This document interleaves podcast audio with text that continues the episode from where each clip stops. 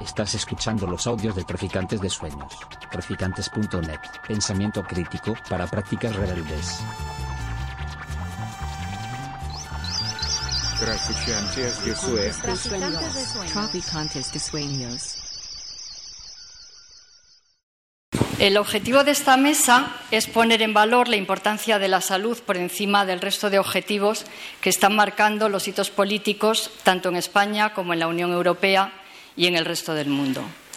Queremos mandar un mensaje a los gobiernos diciendo que no habrá democracia sin servicios públicos y por eso en las próximas elecciones europeas en junio de este año llamaremos la atención sobre la importancia de votar a quienes van a luchar por la salud y los servicios públicos.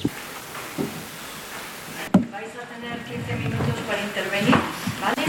Y vamos a empezar con Alfonso López García de Viedma, es médico de familia y cirujano pediátrico. Él nos hablará de la sanidad pública, garante de democracia y progreso. No, muchas gracias, muchas gracias por, por invitarme, Carmen. Eh, es un placer personal estar siempre en cualquier debate en la que se, se hable y se defienda la sanidad pública y especialmente la atención primaria. Y antes de empezar el debate, un poco para distendirlo, pues comentar dos cositas que cuando vi el programa no le di importancia, bueno, ni me di cuenta, y cuando lo he visto después escrito, digo, anda, coño, veo que me ponen mi nombre y mi especialidad, y pronto mis queridas compañeras, una de ellas ponen enfermera jubilada, y las dos de la sanidad pública. Y yo aparejo que no sabemos dónde estoy, y si estoy en la privada, dónde estoy. Yo estoy jubilado también, pasa que hace dos años nada más, tengo 72, me jubilé hace dos años y he trabajado toda mi vida en la sanidad pública. Digo, por si acaso alguien, como no me ve reflejado en sanidad pública, piensa que vengo a hablar de la sanidad privada, ¿no? Estaría bien. Estaría bien también, ¿no? Bueno, eso habría que invitar a otro que tenga más experiencia que yo. Bueno, probablemente, y en muchas salas a las que voy, veo que hay mucha gente mayor y jubilada, en muchas. Y probablemente eso tenga algo que ver, me ha hecho pensar con que llevamos tantos años que podemos tener más conocimiento y podamos tener más experiencia a la hora de decir las cosas. ¿no? Yo 46 años defendiendo la sanidad pública, además he tocado los tres palos. He estado 15 años en las urgencias extrahospitalarias, que están buenas ahora. He estado 35 años, los últimos de mi vida, en la atención primaria como médico de familia y he estado 20 años como cirujano infantil en un hospital de Madrid, con lo cual he cogido pues todo lo que un médico en teoría podría llegar a, a conocer y a trabajar. ¿no? ¿Cuál es la situación de la atención primaria y de las urgencias? Horrible. Hemos vivido lo bueno, probablemente nosotros, hemos vivido la época buena, la época dorada de la sanidad pública, de cuando yo creo que era maravillosa, de cuando los médicos trabajábamos felices, trabajábamos contentos, trabajábamos con ilusión, trabajábamos con vocación y por vocación, que no es lo mismo. Hemos vivido la época en la que los equipos estaban completos, en las que de 20 médicos de familia había 20 médicos, de cuatro pediatras había cuatro pediatras, no faltaba gente, había suplencias, había una bolsa de empleo tremendo para que nos pudieran suplir en vacaciones. Hacíamos una medicina de calidad y hacíamos una cosa fundamental que no hacemos, que es promoción de la salud, prevención de la salud y participación comunitaria. Mi especialidad es medicina de familia y comunitaria. Y salíamos a los centros, de, salíamos a los colegios, a las residencias de ancianos, dábamos charlas de tabaquismo, de alcohol, de drogas, de cuidado del diabético. Todo eso ha ido pasando, pasando, pasando. Hemos ido cada vez peor, cada vez peor, cada vez peor, cada vez hemos llegado a la situación en la que estamos ahora donde prácticamente no se da calidad asistencial y donde se despachan pacientes, que es la palabra que no le gusta al consejero, pero que se la dije en la cara. Se estamos despachando pacientes. Entonces, ¿cómo está la atención primaria ahora mismo? Que es por lo que yo hablo más, porque es la última etapa de mi vida. Desmotivada, abandonada y en proceso de desaparición, como sigan así. Tenemos equipos en los que faltan 20, 30, 40% de los profesionales. Algunos equipos, como Abrantes concretamente, y 18 centros más, son críticos. En Abrantes concretamente, de 8 médicos de tarde, no hay ningún médico de tarde. No existe. La gente no se puede citar con su médico. ¿Qué ocurre con eso? Pues que hay unas demoras en las listas de espera terroríficas. Hemos, toda la vida nos hemos normalizado Y nos hemos acostumbrado a decir que la medicina en el hospital y la cita con el médico de hospital era eterna. Y lo decíamos como, algo normal. Es que manda cita una resonancia en seis meses. Joder, pues qué bien. Y es que tengo una resonancia, una manografía para no sé cuánto. Y es que me va a operar la próstata en un año. O ver si llego a las cataratas, no me quedo ciego antes, porque me han citado para diez meses. Para el psiquiatra en un año. Para un psiquiatra, para un psicólogo. La gente podía suicidarse antes.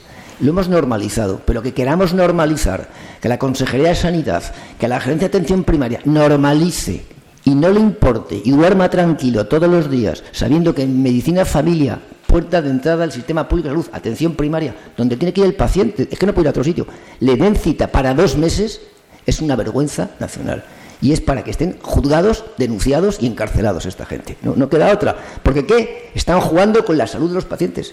Están jugando con la vida de los pacientes. La vida es sagrada. Se pierden segundos, los médicos lo sabemos, se pierden minutos. Y en dos meses un paciente que no le dan cita a su médico de familia, ¿dónde va?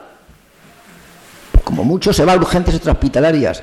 Urgencias extrahospitalarias, que ya conocéis cómo está la cosa, que esta consejería se ha encargado de, cargarse también, donde más de la mitad de los centros no hay médico, solo enfermería. ¿A quién se le ocurre abrir un centro de urgencias para que vaya un paciente con un tema de urgencia y no haya un médico? Yo no creo que nadie se monte en un avión y no hubiese un piloto. Pero aquí es que vale todo. Y no hablo ya de la sierra, de los pueblos de la sierra, que eso es criminal. Gente a 30, 40 kilómetros de Madrid, que no tengan médico en sitios rurales. Yo estaba hace poco una manifestación en Colmenar Viejo, pidiendo médico. Yo estuve hablando allí. No tienen médico. Si mis padres no viven, viviesen en Colmenar Viejo, habría vendido la casa ya. Porque es que como te pongas malo en Colmenar Viejo, te mueres. Que ya se ha muerto gente, ¿eh? que ya se ha muerto gente de camino a la paz en un taxi y la consejería le da absolutamente igual que la gente se muera. Es una vergüenza. Entonces, ¿cuáles son las causas fundamentales de esto? No hay presupuesto. Si no hay presupuesto, pues es que si no hay presupuesto, pues no funciona nada. Si no hay presupuesto, un colegio no tiene profesores, un bar no tiene camareros y una empresa se va al garete. No hay, hay presupuesto, no hay. La OMS ha dicho que necesitamos para atención primaria el 25% del presupuesto. En el resto de España están en un 14-15%. Madrid, que presumen nuestros políticos, que es la comunidad más rica de España, estamos en un 10,7%. Duros por pesetas. La comunidad más rica de España es la que menos regasta en presupuesto por habitante. No hay plantillas. la gente se jubila, no se ponen plazas. Desde hace unos años no aumentan las plazas. Faltan 600 médicos de familia y 200 pediatras desde hace años no hay posiciones, no hay concursos, hay contratos miserables. Si no se cubren las plantillas, no hay presupuesto y no se incentiva y no se hace nada, pues la gente no trabaja. O la gente trabaja donde, donde mejor está, no económicamente, que los médicos podemos también decir que queremos ganar más, como todo el mundo. En eso de que el médico parece que tiene que callarse y no tiene que hablar del dinero, pues no, somos trabajadores y asalariados también como los demás. O sea que no es ninguna vergüenza que un médico quiera ganar. Son 10 años de carrera, son dos oposiciones, la mitad tenemos doctorados, másteres, idiomas. O sea, creo que podemos exigirle a la administración que nos dé un sueldo un poquito decente. Creo, no creo que hagamos nada malo. Pero no solamente buscas eso, buscas dignidad en tu trabajo buscas trabajar con ética, buscas trabajar con pacientes y tratarles como se merecen. La gente se está marchando a otras comunidades, a otras comunidades que tienen otros horarios, que acaban a las 3 o a las 5 y tienen una guardia a la semana, como en los hospitales. Eh, se van al extranjero, se van a la privada, es decir, falta gente. ¿Esto qué se está haciendo? Intentar acabar con la sanidad pública, es que esto está clarísimo, e intentar ir a la privatización y que la gente vaya a la privatización. Unos utilizando los hospitales estos públicos de gestión privada, que es un desastre, que es una ruina, porque que nadie piense que un hospital de estos de gestión privada le van a mandar a ninguna cosa gorda, ¿eh? no, no, seguro. O sea, te van a mandar para que te hagan una mamografía, una resonancia, pruebas radiológicas, que te operen de cataratas, muy bien, que te operen de próstata, pero no van a mandar a nadie con patologías graves, con cánceres, con sitios que va a estar ingresado mucho tiempo. O sea, estamos pagando un dinero para pagar unas pruebas que podemos hacer nosotros. Y encima, las deudas históricas que tienen los hospitales de gestión privada, ¿quién las paga? La pública. O sea que pagamos dos veces. Pagamos por hacerlo allí y encima pagamos tus deudas. Es que es algo, algo tremendo. Y luego, la privada de sociedades, que nacen ni nadie. Por encima de 65 años no te puedes meter en un seguro privado, se ha acabado. Y si estabas ya y tienes la desgracia de tener alguna patología gorda, igual no te renuevan. O si tienes, eres más joven de 65 años, pues ya vas con una operación o con algo, no te cogen. Y a partir de 65 años las primas suben de tal manera que no puedes soportarlas. Y luego nos engañemos, hay letras pequeñas que luego no te enteras nunca, pero luego resulta que con este láser no te opero, porque esto tu sociedad no lo cubre. Y una sociedad que tuvo un paciente mío que protestó, no le daban ni, ni, ni, ni el, el, liquidito que hay que dar para hacer la prueba del Helicobacter pylori, que te tienes que ver una cosita, pues no, la sociedad no le cubría el liquidito para el Helicobacter pylori, o sea, algo que es una bacteria del estómago que mucha gente tiene y que la hacemos en la seguridad social todos los días. O sea, un parto complicado, un marcapasos, un tra... Olvidaros, la privada no nos vale para nada. Entonces, hay vacantes. En cinco años, de tres a cinco años, se va a jubilar uno de cada tres médicos. O sea, que espabilar, ¿eh? Uno de cada tres médicos, ir contando, ahora uno, dos, tres, te jubilas, uno, dos, tres, de tres a cinco años. Y no hay gente nueva que viene porque no hay incentivación, no, hay, no se hace atractiva la atención primaria. Hay que incentivar los centros estos críticos. Hay que respetar a los profesionales, tratarles con dignidad, con respeto, escucharles, oírles. Porque cuando un profesional ha protestado, como una directora, la doctora Marno Verol, no sé si eso sonará, de un centro de salud de Madrid, que protestó, fue expedientada, expedientada y la condenaron a un año de empleo y sueldo. Menos mal que hizo una con denuncia con un abogado y lo ha ganado. Ha ganado lo que puso la consejería. La consejería la quería expedientar y mandarla a casa un año de empleo y sueldo, que era perdía su plaza, perdía su horario y un año sin cobrar dinero. Porque se, se rebeló. Es decir, así no habla la gente, así traga la gente, claro, claro. Hay que proteger la salud mental. Es que, es que, es, vergonzoso. Es que cómo está la atención primaria en salud mental, cómo está la gente. Si están aumentando los suicidios, cada día más suicidios tenemos. intentos de suicidio cada día más. ¿Nos habéis visto que hace cuatro días dos psicólogas clínicas, ¿nos habéis enterado? Dos psicólogas clínicas de un centro de salud mental de Madrid han tenido la dignidad profesional y la ética profesional de dimitir. Y han hecho una carta de llorar, diciendo que no pueden tolerar ver a pacientes gravísimos que han sido que pidieron la cita hace un año y lo normaliza la consejería y que ellas no pueden trabajar así porque sufren por los pacientes, porque tienen cosas muy graves y suicidios de gente que se ha suicidado en un año que pidió la cita. ¿Y la consejería qué ha hecho? Decirles que son unas exageradas y que no se preocupe Madrid, que mañana hay dos puestas más. O sea, dos que se van, dos que pongo y aquí hemos acabado. Esa es la humanidad de nuestra consejería. No hay dinero para presupuestos. Es que no tenemos dinero, es que no hay más presupuesto para dinero. Vamos a ver, hay dinero si no se corrompe, no se malgasta y no se deriva donde hay que derivarlo. El IFEMA, 50 millones de euros, no valió para nada. Y encima se cargaron la atención primaria y las urgencias porque nos trasladaron a médicos para allá. El Cendal, lo llaman hospital, qué vergüenza que me llaman hospital eso. 200 millones del Cendal. No funciona, está cerrado y encima tienen un contrato de mantenimiento y de vigilancia. No sé qué coño mantienen y qué coño vigilan. Si está parado. De 15 millones de euros al año, cuyo señor que ha hecho el contrato es un político y no digo nombres. Audita Sanidad, no sé si os suena, un grupo de, gente extraordinaria, economistas que llevan más de 10 años estudiando los contratos y las que ha hecho la Consejería en temas de sanidad. Vale, eh, lo leo porque si no me lo pierdo. En el año 2017-2018, en un año, la Consejería de Sanidad hizo un millón de contratos, un millón. 1.600 millones costaron. Eso supone 1.400 contratos diarios, 2.250.000 euros diarios. Bueno, pues de esos millones y millones de contratos, el 97,2% el 97 fueron contratos que se llaman menores. El contrato menor es una arma legal que está escrita y publicada, donde tú no hace falta que lo licites, ni lo publicites, ni nada. Se lo das al primero que llegue. Que han hecho que los contratos de más de 15.000 euros, son 15.000 euros, los fraccionan. Contratos de 60.000 euros, fracciono cuatro contratos de 15.000 y entonces no lo tengo que publicitar, se lo doy a mi amigo. Si lo hubiesen publicitado, lo hubiesen licitado, se presentarían gente, se presentarían empresas y cada uno ofertaría su precio, que es lo que se hace, y tú cogerías el mejor. Pues por dar esos contratos menores hemos perdido al año 400 millones de euros en un año, en el año 2018, estamos en el 23. ¿Qué hubiésemos tenido con 400 millones? 400 centros de salud y 12.000 contratos de médicos. Pero no hay médicos en España. No hay médicos ni hay dinero para pagar a los médicos cuando piden un aumento. Y encima, en este caos, aparecen las genialidades de la consejería, que yo no puedo más con ella. Las nuevas prestaciones bucodentales. Se está riendo de los madrileños. Y es que no se lo podemos permitir. A partir de ahora, los que tengan más de 80 años van a tener gratis las prótesis dentales y las caries. Pero qué sinvergüenza es.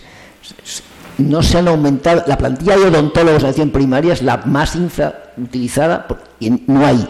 Desde el año 2016 2016 yo trabajaba con odontólogos y dentistas en mi centro de salud, han contratado a 16 odontólogos. En 7 años hay 16 más. 16 más en 7 años. Hay 300 personas en bolsa de empleo para contratarles, no les contratan.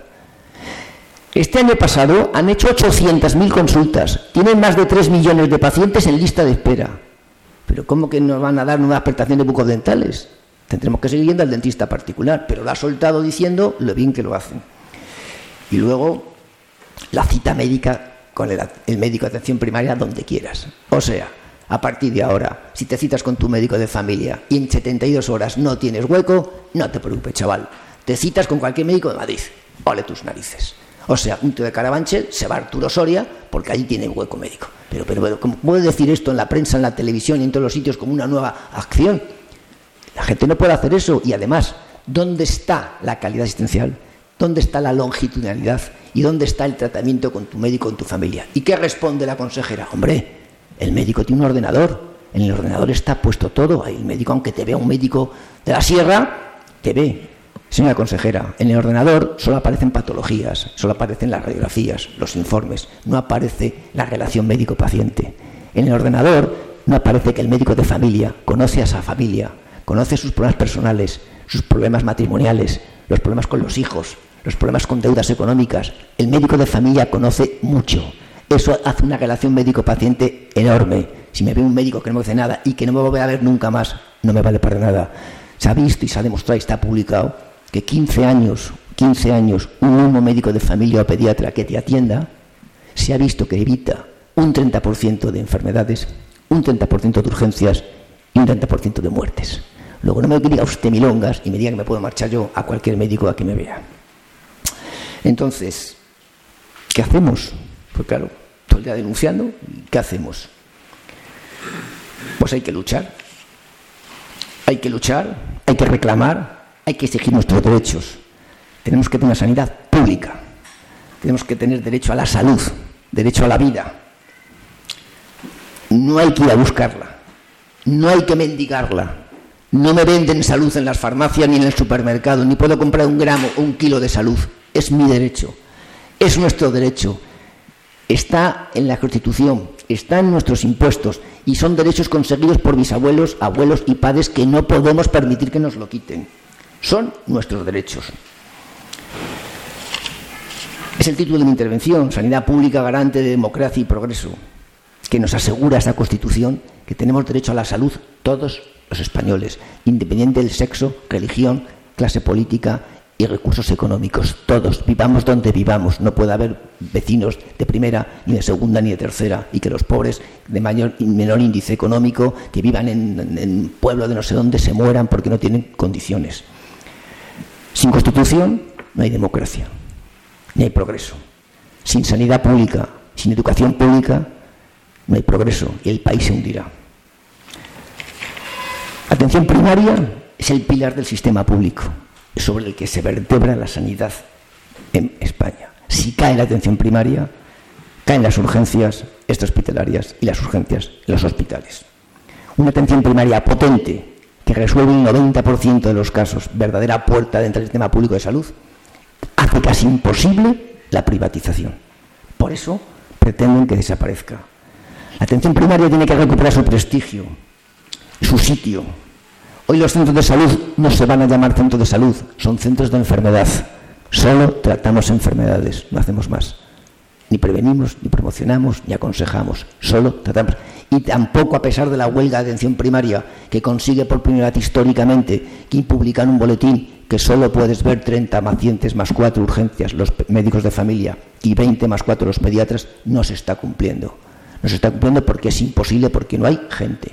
Porque esto salió con otra gracia de la consejería a base de voluntarios que doblen en turno contrario para coger esa agenda que llaman de absorción, que es el paciente 35 y el paciente 25, ¿quién lo ve? Otro.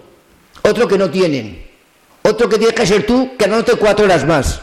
En todos los centros no hay ni, no hay ni plantilla como para que haya voluntarios. No lo hay todo el año, no lo hay toda la vida. No puede estar un médico 11 horas trabajando toda su vida. Y yo como paciente no iría a un médico que está 11 horas trabajando toda su vida. Me porque un día me mata. Porque ese paciente a las 8 de la tarde, no está, ese médico no está en condiciones físicas ni psicológicas de atender a nadie. Se ha acabado. El que diga lo contrario miente. Y llevo 42 años trabajando. Y he visto muchísimas cosas, muchísimas cosas.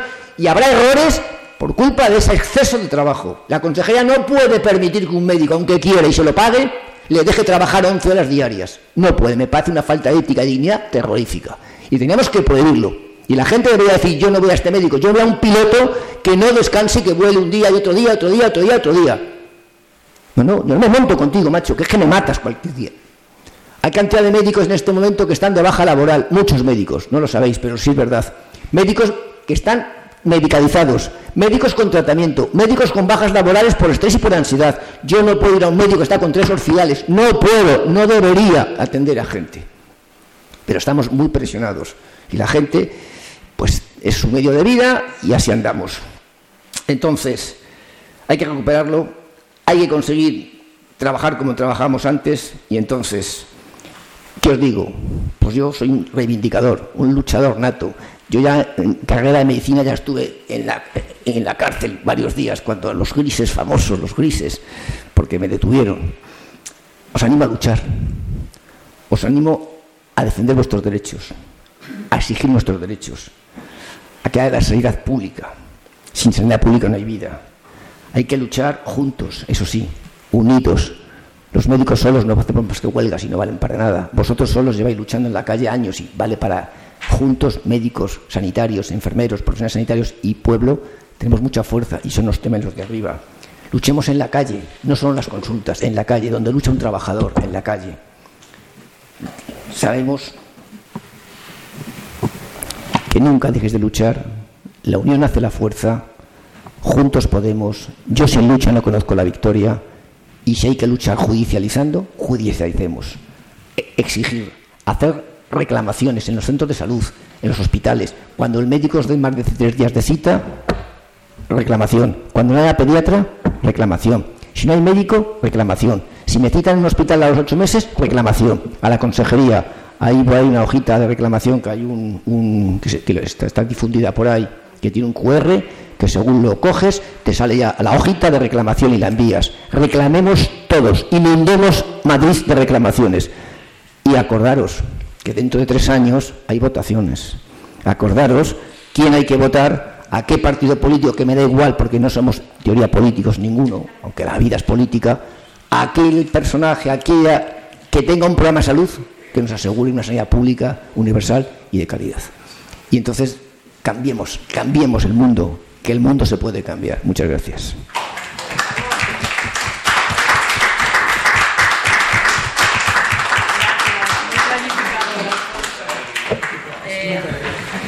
A continuación, eh, Marisa Torres es enfermera jubilada de la sanidad pública eh, tratará sobre el tema los determinantes como guía política.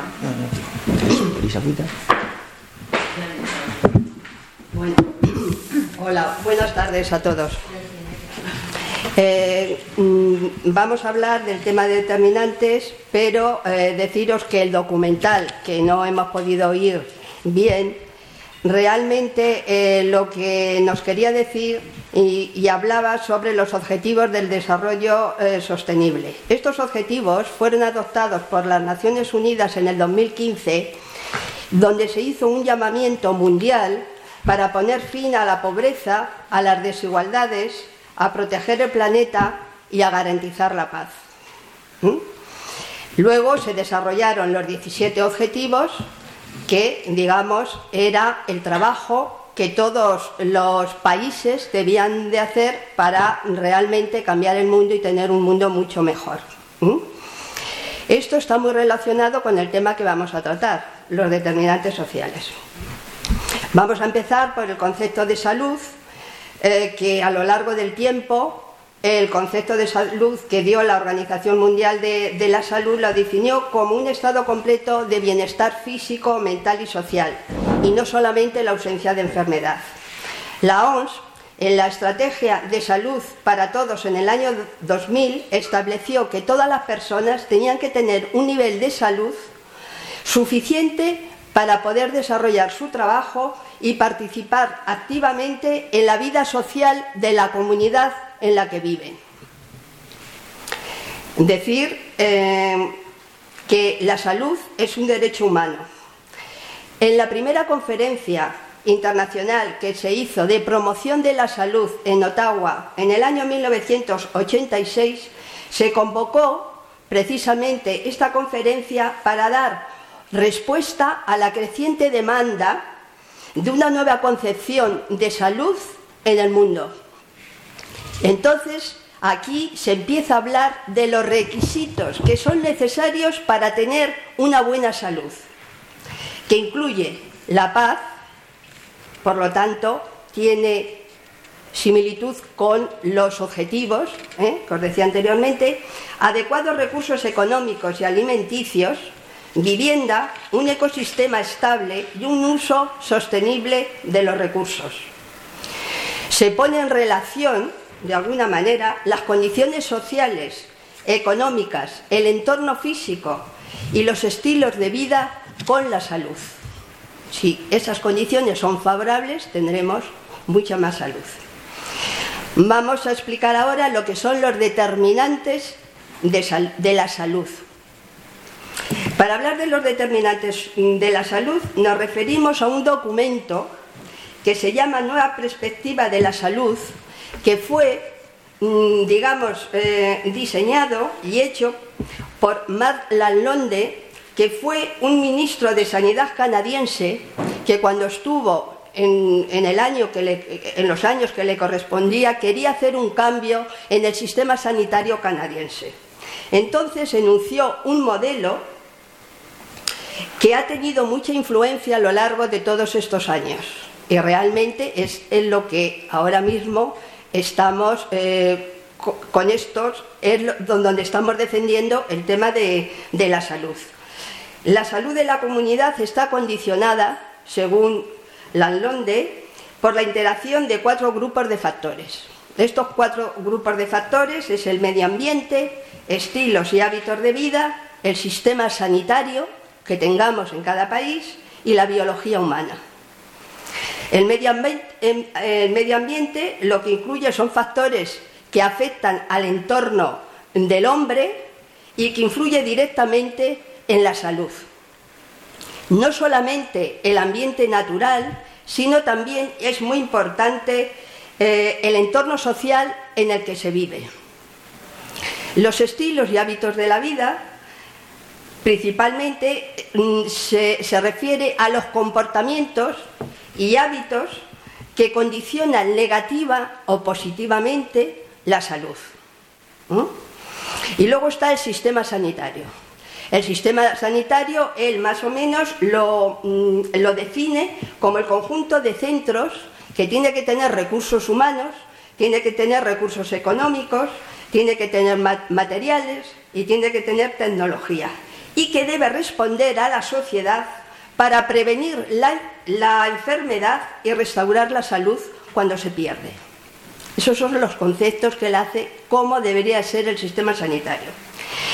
Y luego, Landonde en su, en su documento da un, un impulso y desarrolla el conocimiento de lo que es la promoción, la protección y la atención de la salud que esto ha servido para que a lo largo de los años pues se tomen iniciativas a nivel eh, mundial sobre cómo debe ser la salud.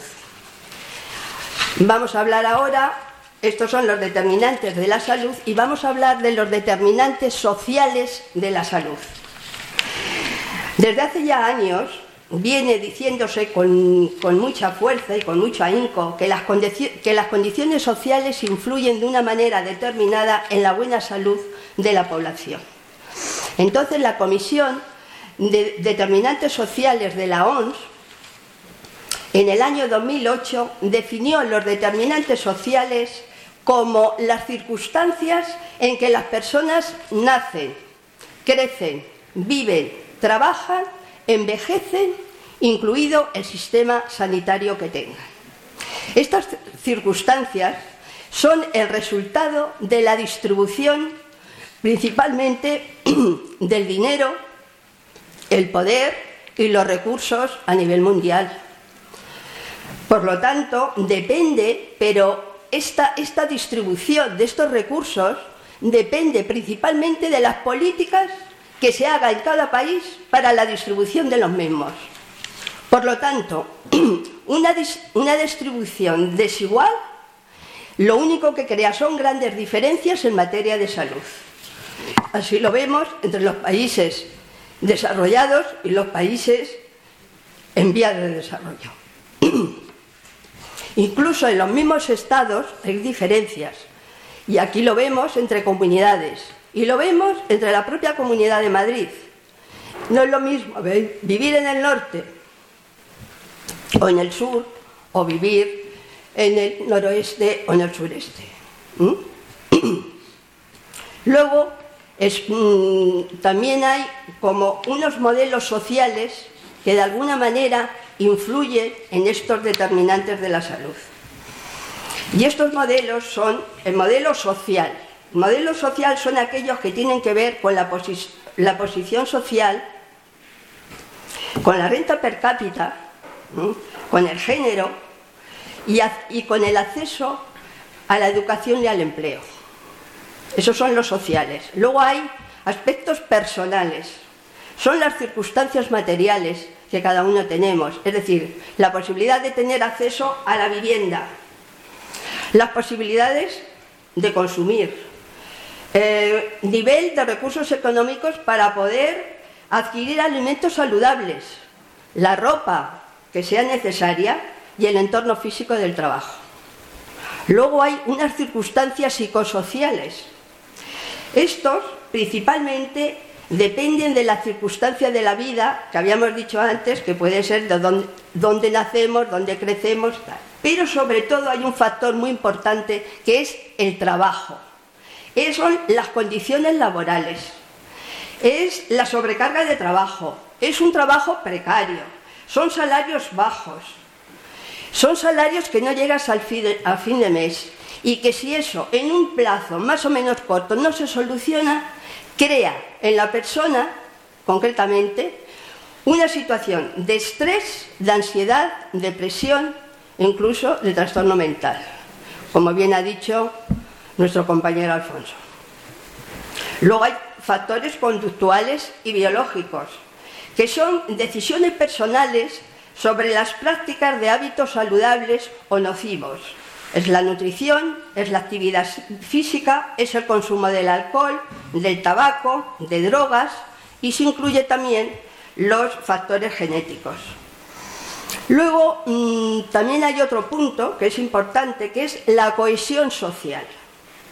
Es necesario que nos sintamos todos parte de la comunidad.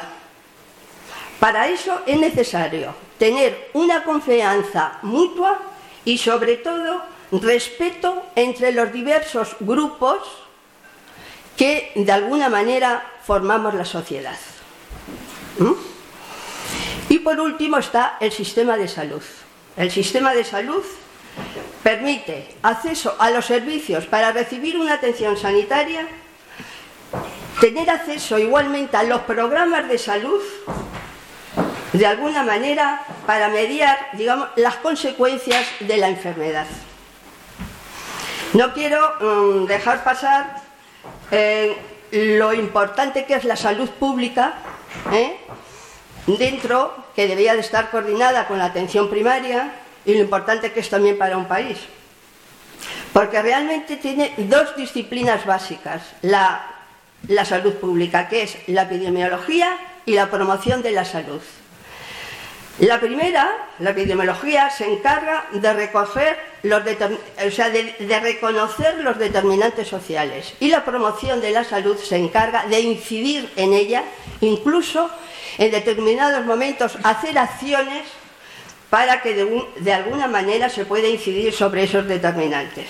Por lo tanto, la promoción de la salud constituye un proceso político y social global encaminado a modificar las, los, condiciones, los condicionantes sociales.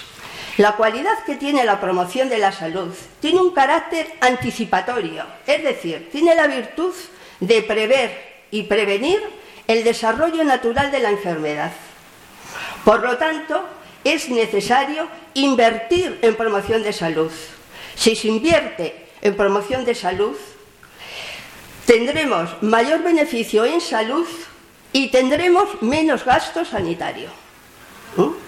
Todo esto unido también a la educación sanitaria. La educación sanitaria va unido junto con la promoción de salud.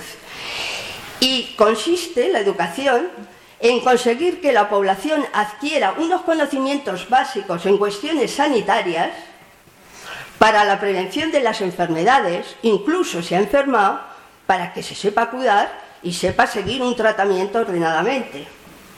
Y por otro lado, para hacer esa educación sanitaria, se tiene que hacer junto con la población de una manera participativa y responsable, para poder cambiar conductas perjudiciales por conductas que, consoliden las para que se consoliden las conductas saludables. ¿Eh? Es decir, estas eh, cuestiones van prácticamente unidas. Por último, vamos a, concluir, es decir, ¿qué, conclusiones sacamos de todas estas cosas que hemos estado hablando? Pues tenemos que, decir que la salud de la población mejoraría de manera importante si se establecieran estrategias en salud considerando las desigualdades sociales. Esto es el reparto de la riqueza, claramente. Y luego es importante que se hagan acciones anticipatorias a la enfermedad y para eso hay que trabajar en promoción de la salud. Por tanto, eh, no podemos dejarnos, lógicamente, lo que es el sistema sanitario. El sistema sanitario, en nuestro caso, la sanidad pública que tenemos, es que tiene que ser vital, tiene que estar bien dotada, tiene que tener profesionales, tiene que tener recursos y tiene que tener profesionales que realmente estén motivados para que no, y sobre todo para hacer todo este trabajo, porque todo este trabajo que estamos hablando aquí, quien lo hace es atención primaria. Por lo tanto, atención primaria tiene que estar fortalecida. ¿Para qué? Pues precisamente para que no, no solamente se trabaje para curar la enfermedad, sino que se trabaje con el mismo, mm, eh, o sea, ¿cómo diría yo? O sea, con la misma intensidad para la prevención. Y por otro lado, tiene que ir de la mano de la política, porque no puede ser de otra manera. Por lo tanto, para elevar ese nivel de salud de la población, ¿qué es lo que se necesita? Pues necesitamos voluntad política, en primer lugar, servicios públicos fuertes y robustos. Ahora mismo a lo que nos referimos sería a nuestro servicio público, sanidad pública 100%, donde todos los recursos destinados a la sanidad pública estén en la sanidad y no haya desviaciones de ningún tipo para la privada.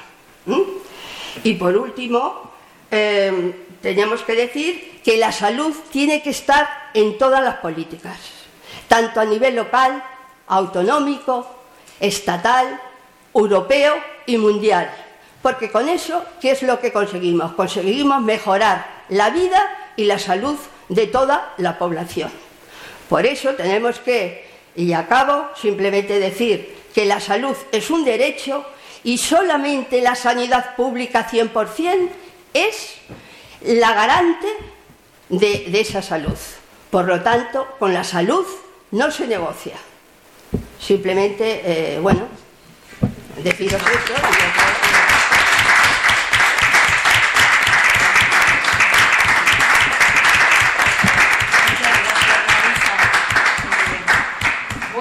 Eh, a continuación eh, tenemos a Inmaculada Roldán. Ella es cardióloga de la sanidad pública y nos va a hablar sobre el Ministerio de Sanidad, eje de las comunidades autónomas. Eh, buenas tardes a todos, gracias por estar aquí, sois magníficos, un público encantador. Y quiero decir que yo también estoy jubilada en contra de mi voluntad, porque yo me hubiera quedado eh, atendiendo a mis pacientes y colaborando en equipo con mis compañeros todo el tiempo posible. Tuve la suerte de ser compañera de Marisa y de saber cómo se trabaja en equipo, porque la medicina quiero que sepáis que es una disciplina que no funciona individualmente, sino en equipo. El médico de atención primaria, la salud pública, los especialistas, la, la enfermería, los celadores, los auxiliares y todo el personal de apoyo. Eso es lo que constituye el patrimonio de la sociedad y de todos los españoles para saber que su salud está en buenas manos. A mí me ha tocado además el patito feo, porque él ha sido un reivindicador emocionante, ella una técnica insuperable en su exposición y a mí me ha tocado ser un poquito más modesta y tratar de explicaros algo que es verdaderamente técnico, pero he intentado hacer una presentación que la quiero poner como presentación, pero eh, me disculpáis porque yo trabajo con Mac y esto pues no es Mac, pero creo que lo voy a conseguir. Vale. No podemos hablar de qué papel tiene el Ministerio de Sanidad y por qué consideramos que el Ministerio de Sanidad es el eje que coordina todas las sanidades, las 17 sanidades de nuestras 17 comunidades autónomas, sin saber, a modo de introducción, de dónde venimos, cómo hemos llegado a esto, si no dominamos las bases que debe poner en marcha el Ministerio de Sanidad y cómo debe coordinar todas las sanidades, si no conocemos dónde estamos, aunque no lo haya explicado muy bien Alfonso y Marisa, cómo se inserta en el plan y en la Agenda 2030, y si salimos de aquí con la idea de que sí se puede subsanar la sanidad y que puede tener el liderazgo precisamente el Ministerio de Sanidad. Entonces yo voy a tocar estas cuatro partes y voy a intentar de hacerlo un poco ameno. ¿De dónde venimos? Venimos, como han dicho mis compañeros, de la Constitución del 78. La Constitución del 78 ya estableció que iba a haber transferencias y competencias diferentes, en sanidad en concreto, entre el Estado y las comunidades autónomas. Y aquel proceso se puso en marcha año tras año y en el 2001 finiquitamos el INSALU, teníamos todas las transferencias hechas, se habían creado 17 sistemas sanitarios, había quedado fuera las provincias de Ceuta y Melilla, que siguen perteneciendo y, siendo competencia exclusiva del Estado, y la primera consecuencia que quiero que sepáis de esto es que se perdió algo fundamental para todo lo que hemos hablado antes, y es que la sanidad llegó, dejó de ser y de tener una financiación finalista. Y me diréis, Inmaculada, ¿y eso qué significa? Significa que yo puedo destinar dinero desde el Estado a la Comunidad de Madrid y gastárselo la Comunidad de Madrid en poner una escuela taurina para niños en vez de ir a la sanidad. Es decir, yo quiero que entendáis que una financiación finalista significa que lo que se da a sanidad se debe gastar en sanidad. Y quiero que sepáis también que desde el 2001, por norma y marco legal, eso se perdió. ¿Qué se ganó a cambio? Se ganó a cambio las competencias transferidas a las comunidades autónomas, que era importante también porque con respecto a Madrid, en aquel entonces la diferencia sanitaria era muy importante.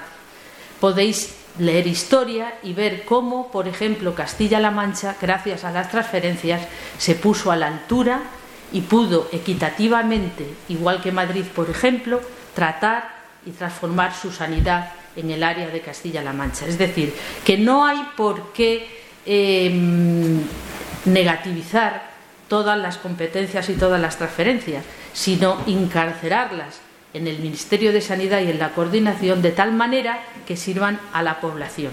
Desde entonces, la sanidad de cada, de cada comunidad se encarga de la organización, la financiación, la previsión y la dotación de la sanidad en cada área. ¿De acuerdo? En cada área. Pero no dejéis de pensar que por encima de los coordinados de estas 17, eh, estas 17 sanidades que tiene España, existe un líder absoluto, que es el Ministerio de Sanidad, y que está, aunque él no se dé cuenta, en un escalón un poquito superior a las comunidades que coordina. ¿Cuáles son las competencias? Y quiero que las conozcáis también para cuando reivindiquemos en sanidad sepamos que estamos reivindicando y de dónde venimos, que estamos reivindicando y de dónde venimos. Pues ¿qué le ha quedado de competencia absoluta y exclusiva al Estado? Pues le ha quedado la sanidad exterior, que es muy importante, porque depende de eso la relación con otros países en planes comunes, en importación y exportación de medicamentos, de animales y una cantidad de, situaciones que estamos en el mundo y estamos en Europa que tenemos que solucionar exclusivamente desde el Ministerio de Sanidad. La otra parte que le quedó en competencia absoluta al Ministerio de Sanidad y que es muy importante es la legislación sobre productos farmacéuticos. Esto yo no lo voy a tocar porque esto da para una charla entera y varias ¿eh? de lo que significa el cómo está hoy día las patentes, habréis oído a Ramón o a, cualquier, a Fernando Lamata, a cualquiera hablar de esto. Esto es importantísimo. Pero que sepáis que es competencia absoluta del Ministerio de Sanidad y las comunidades lo que tienen que hacer es cumplir la legislación que en este tema pone el Ministerio de Sanidad. Para eso tiene su Dirección General de Farmacia y tiene la Agencia del Medicamento que se encarga de valorar científicamente qué medicamento tiene que financiar la sanidad. ¿De qué tenemos nosotros que hablar hoy día y salir de aquí concienciados de que el Ministerio de Sanidad es líder en ello? Pues de las bases mismas de la sanidad. ¿Y qué es eso? Pues son las normas que fijan los requisitos mínimos para que el señor que está en Galicia, en Andalucía, en Castellón o en Madrid reciba la misma atención sanitaria y de forma equitativa e igualitaria. ¿Y qué tiene que hacer además el Ministerio de Sanidad? Pues coordinar toda, toda, toda la atención que se lleva a cabo en todas las comunidades con el Estado, mirando claramente que lo que se hace en cada sanidad de cada comunidad está de acuerdo con los requisitos que ella establece para que el ciudadano en todo rincón de España reciba la misma sanidad. ¿Y tenemos marco legal que apoye esto? Que podamos decirle al mismo Ministerio de Sanidad, oye, que tienes ahí normas, úsalas, que puedes hacerlo. Sí, yo no os voy a, maltratar con leyes, simplemente las voy a poner alguna vez para que no se, esa palabra horrible de empoderarnos sepamos defendernos en algunos sitios. La Ley General de Sanidad de Ernest Jude del 14 de 1986 ya estableció cuáles eran las competencias sanitarias estatales y las de las comunidades autónomas, pero advirtió, y está bien claro en esa ley, que la sanidad es para todos y debe ser universal, equitativa, gratuita y de calidad la ley del medicamento, que es competencia exclusiva del Estado, que sepáis que establece bien claro qué medicamentos son los que se debe financiar y gastar el dinero público en ellos para que lleguen a todos, a todos los rincones y todos los pacientes que lo necesiten. Viene ahora una ley que es horrible, que es la ley 15 de 1997, de 25 de abril, que se hizo durante, eh, por eso todo es política, no tenemos que avergonzarnos de ello, fue políticamente, la estableció Aznar, sencillamente para introducir nuevas formas de gestión en la sanidad y entonces poder permitir la colaboración público-privada, que es un eufemismo para decir que el dinero se gasta y se deriva a la, sanidad a la sanidad privada con manga ancha y se pierde y se detrimenta de la sanidad pública. Y por último existe una ley, que es la de 16 de 2003, del 28 de mayo, que es la de cohesión y calidad del Sistema Nacional de Salud, que tiene un órgano fundamental, que es el Consejo Interterritorial del Sistema Nacional de Salud, que permite que el Ministerio de Sanidad, en ese escalón superior, se siente periódicamente con las comunidades sanitarias y pueda decirles, tu plan de salud no es igualitario con el de Asturias y el de Asturias no es igualitario con el de Andalucía. Andalucía tiene que mejorar y para eso tiene que dominar también financiación. No se nos olvide que no vale decir está transferida la sanidad. Si hay que poner financiación al fondo de cohesión para que todos seamos iguales y tengamos la misma sanidad, el Ministerio de Sanidad tiene la obligación y es el líder en ello. Pues señores, yo no sé si esto ha resultado muy tedioso, pero de aquí es de donde venimos y este es nuestro marco legal con el que debemos defendernos. ¿Cuáles son los principales objetivos básicos y de coordinación que debe tener el Ministerio de Sanidad hoy, ayer, mañana y que debemos exigírselo? Y ahora que en teoría tenemos una afinidad con el Ministerio de Sanidad, debemos todos recordárselo. Lo primero de todo es que el Ministerio de Sanidad debe fijar los criterios mínimos básicos que deben cumplir todos y cada uno de los planes de cada comunidad para que sea igual esa, esa sanidad en todas partes y se pueda incluir en el plan sanitario nacional, que suele ser anual o, o plurianual, debe constar en ese plan para cuándo va a durar y cuándo acaba su vigencia y ese plan debe incluir la financiación y las fuentes para conseguirlo, para que se puedan cumplir esos criterios básicos. Y el Ministerio de Sanidad no se puede descuidar ni un minuto porque tiene la capacidad de decir, este plan está mal hecho, no entra en el Plan Nacional de Sanidad. Ese otro lo tienes que mejorar. Y para eso tiene hasta un instrumento que lo hemos nombrado, el Consejo Interterritorial. El Ministerio de Sanidad tiene además que dotar a ese ministerio de planes y programas ¿eh? De información y de, y de cooperación de tal manera que todo el sistema sea homogéneo. Y los tiene, se nos olvida que los tiene. Tiene el Instituto de Información, tiene la Agencia de Calidad, la Comisión de Investigación, tiene la Agencia del Medicamento y tiene un Observatorio Nacional que últimamente no hace nada más que darnos malas noticias, sobre todo en atención primaria. Tiene la obligación el Ministerio de Sanidad de establecer con las comunidades programas de salud conjuntos en aquellas patologías que son prevalentes, lo que decía Marisa, de promoción y prevención de la salud. Si yo detecto que por lo que se muere fundamentalmente los hombres es de cardiopatía isquémica y las mujeres de ictus y a continuación de cardiopatía isquémica, pues yo tengo que tener un plan de salud cardiovascular que llegue a todos los rincones del mundo y que todo el mundo esté protegido y lo tengo que tener ¿eh? financiado. ¿Qué otras cosas puede hacer y debe hacer el Ministerio de Sanidad? Pues definir cuáles son los criterios básicos para saber que sus profesionales todos los estamentos están formados, cuál es su movilidad ¿eh? y qué es su carrera profesional, porque a los sanitarios, como bien decía Alfonso, hay que cuidarlos, hay que cuidarlos. Nunca he entendido por qué cuando alguien habla en una sala de un magistrado, poco más o menos que la gente se levanta. ¿eh? Y cuando pasa una enfermera harta de trabajar en urgencias, pues poco más o menos que se la pisa. No he entendido nunca esta, esta forma de actuar socialmente.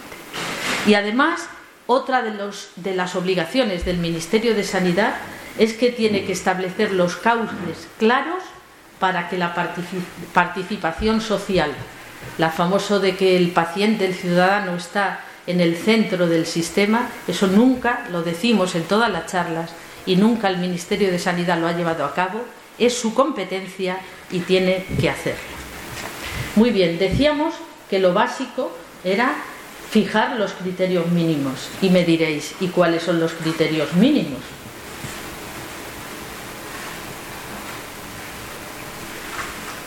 No sé qué ha pasado ahora. Vale. Pues los criterios mínimos es muy fácil. Lo primero es España, la sanidad española, tiene una cartera de servicios y de prestaciones mínima común para todo el mundo. De tal manera que yo sepa en todo momento que en Galicia, que en Andalucía, que en Madrid, todo paciente tiene pongo por caso un código infarto, el código ictus, tiene rehabilitación, tiene el, el láser rojo y el láser verde y todo lo que sea que necesite para su salud y debe estar incluida en la cartera de servicios, fundamentalmente. Tengo que saber también, poniéndome en el caso del Ministerio de Sanidad, cuántos centros necesito de salud para llevar a cabo esos planes, ¿Cuántos centros sanitarios de cualquier tipo necesito? ¿Dónde tengo que poner una rehabilitación y no tirar el dinero en un hangar como el Zendal? Etcétera, etcétera, etcétera. Y eso lo tengo que hacer con cabeza. Y tengo que enseñar un mapa sanitario para que cualquier ciudadano lo conozca. Tengo que tener también unos eh, requisitos mínimos de prevención, promoción y asistencia sanitaria, que debe conocer casi todos los ciudadanos. Incluso se debe enseñar ¿eh? en la escuela. Los niños desde abajo deberían saber, ¿eh? deberían saber y no ellos mismos autocensurarse cuando ven un anuncio de un azúcar a mogollón en un dulce ¿eh? o un colesterol porque lo han aprendido en la escuela. Y esto también es algo que el Ministerio de Sanidad debe conocer y hacer. Y por último, tiene que establecer ¿eh? la sanidad, la salud pública. Con la pandemia vimos que no tenemos salud pública. Tenemos señores más o menos vistosos que salen y nos cuentan la epidemiología, pero no, nos no, no están coordinados, no están coordinados con atención primaria, con los hospitales, no son fuertes, no llegan a todos los niveles y no existe un plan de prevención claro y establecido. ¿De acuerdo? Y eso es fundamental. Y la otra cosa que no les exigimos al Ministerio de Sanidad y que tiene obligación de hacerlo es que nos saque periódicamente los criterios de evaluación y de rendimiento de ese plan anual o pluri no sé cuantísimos años que nos han vendido como que está hecho, cohesionado y absolutamente coordinado entre todos los servicios sanitarios del país. Y por último, ¿Tenemos herramientas para hacer todo esto que yo os estoy diciendo? Al final me voy a pelear con el, con el ordenador. Vale. ¿Cuáles son las herramientas básicas? Hay muchas más, pero ¿cuáles son las que yo quiero que os aprendáis? Pues el Consejo Interterritorial del Servicio Nacional de Salud, porque allí se sienta el Ministerio de Sanidad, insisto por tercera vez, en un escalón superior a los que coordina, y las sanidades de todas las comunidades y tienen que promover en ese momento planes de salud totalmente cohesionados que lleguen y garanticen la salud igualitaria a todo el Estado español. Tenemos también el Instituto Carlos III, que en materia científico-técnica nos dice qué avances son los que se deben incorporar, como estamos hablando eh, de, de I D, etcétera, etcétera. Y tenemos también algo que se nos olvida y que incluso a los médicos la palabra nos cae gorda para que nos vamos a engañar, que es la alta inspección. La alta inspección debería tener y debería ser prácticamente em, ejecutiva en monitorizar el cumplimiento y funcionamiento homogéneo de todas las sanidades y de todo el Estado español y denunciar y tratar de que se cambiase cada vez que se ve que un sistema de salud no está proporcionando aquello que coordinó con el Ministerio de Sanidad en su reunión interterritorial. Ahora vienen unas diapositivas que yo llamo deprimentes, pero creo que tenemos obligación de saberlo, que es la tercera parte de la charla. ¿Dónde estamos hoy? cuáles son los hándicaps, las desventajas ¿eh? del Sistema Nacional de Salud hoy día. Lo voy a leer muy rápido para que sea menos doloroso. La universalidad, la equidad y la gratuidad no están garantizadas todavía en todo el territorio nacional. A pesar de que lo diga la ley, se repuso la ley, etcétera, etcétera. La financiación de la sanidad no es finalista, yo os he contado antes qué significa esto. Y además no lo es siquiera en el fondo de cohesión que, como su nombre indica, sirve para paliar las diferencias entre comunidades. Y tampoco lo es cuando se hace un plan estratégico, porque yo lo puedo destinar a salud cardiovascular y volver a salir la escuela taurina para niños pequeños. La financiación, la dotación de personal, de material, sobre todo de nuevas tecnologías, es muy, muy deficitario en todas las comunidades, con unas grandes diferencias entre unas y otras. Y a la cola, Madrid y Andalucía. La cartera de servicios que tiene obligación de establecerla, como hemos aprendido antes, el Ministerio de Sanidad está obsoleta, no se ha puesto al día. Cuando se quiere poner al día, pues se saca lo que decía Alfonso, vamos a ver si sacamos un diente más al abuelito de 80 años.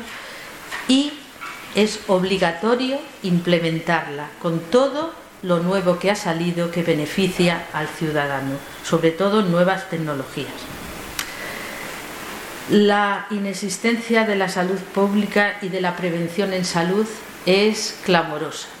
Porque no es, que no disfrutemos porque España tiene una longevidad y una esperanza de vida enorme. Lo que nosotros queremos es que esa longevidad se viva con salud. Porque para vivir mal, pues no merece la pena. Y para eso se necesita salud pública y invertir en prevención. El deterioro de la atención primaria, se me cae la lengua ya de decirlo esto, en cualquier foro es inasumible. La atención primaria no es solamente la puerta de entrada al sistema, es lo que vertebra todo, todo. Es la medicina que ve al paciente integralmente, que lo atiende en equipo, que vigila y previene lo que le pueda ocurrir a ese ciudadano, para en muy raras ocasiones diagnosticar algo que precise de otro compañero que está en el hospital. Y está absolutamente demostrado y publicado en revistas científicas como Lance que si tú tienes una atención primaria continuada durante mucho tiempo por tu equipo habitual, la supervivencia, yo voy a nombrar solo la supervivencia y, el, y la bajada de hospitalizaciones es enorme, con el beneficio, por tanto, eh, económico incluso para un país. La situación de las llamadas eh, urgencias extrahospitalarias o de proximidad, pues bueno, no lo voy a nombrar. No existen urgencias si no hay un equipo cohesionado. No me vale una enfermera y un celador, no me vale un celador y un médico, no me vale una enfermera y un médico. Y esto es absolutamente intolerable, es de chiste. ¿Qué más cosas se detectan actualmente y que tengo, no tengo más remedio que decir? Pues hay un deterioro hospitalario, que no tenéis nada más que abrir cualquier eh, periódico, y la UBI pediátrica de La Paz, que es el hospital de referencia de patologías importantes infantiles como las cardiopatías congénitas, está cerrada desde hace un mes. No hay personal, no hay dotación, no se han implementado nuevas tecnologías, si hay si me quiero operar de la próstata y necesito un láser rojo, tengo que irme indefectiblemente a la privada, a la que le doy dinero de la pública para que me lo haga. Es intolerable. Y sobre todo, algo que no se nos debe olvidar. Desde el 2010, la atención hospitalaria ha perdido 2.600 camas. Mil solas, mil solas en Madrid, para que hagáis una, una idea, el hospital de Marisa y mío, que lo será siempre, ha perdido desde entonces 77 camas, dos plantas, dos. Entonces no nos debe extrañar que cuando llegue las infecciones del invierno, pues estén las urgencias y los pasillos como están. No hay coordinación en atención primaria, en hospital y en salud pública. Yo eso lo he vivido, el llamar al médico de cabecera y preguntarle durante un rato Oye, este paciente no entiendo tal cosa, espera que te... Se iba a los centros de salud a comentar con ellos los pacientes. No existe coordinación. Por no existir, no existe una historia electrónica común.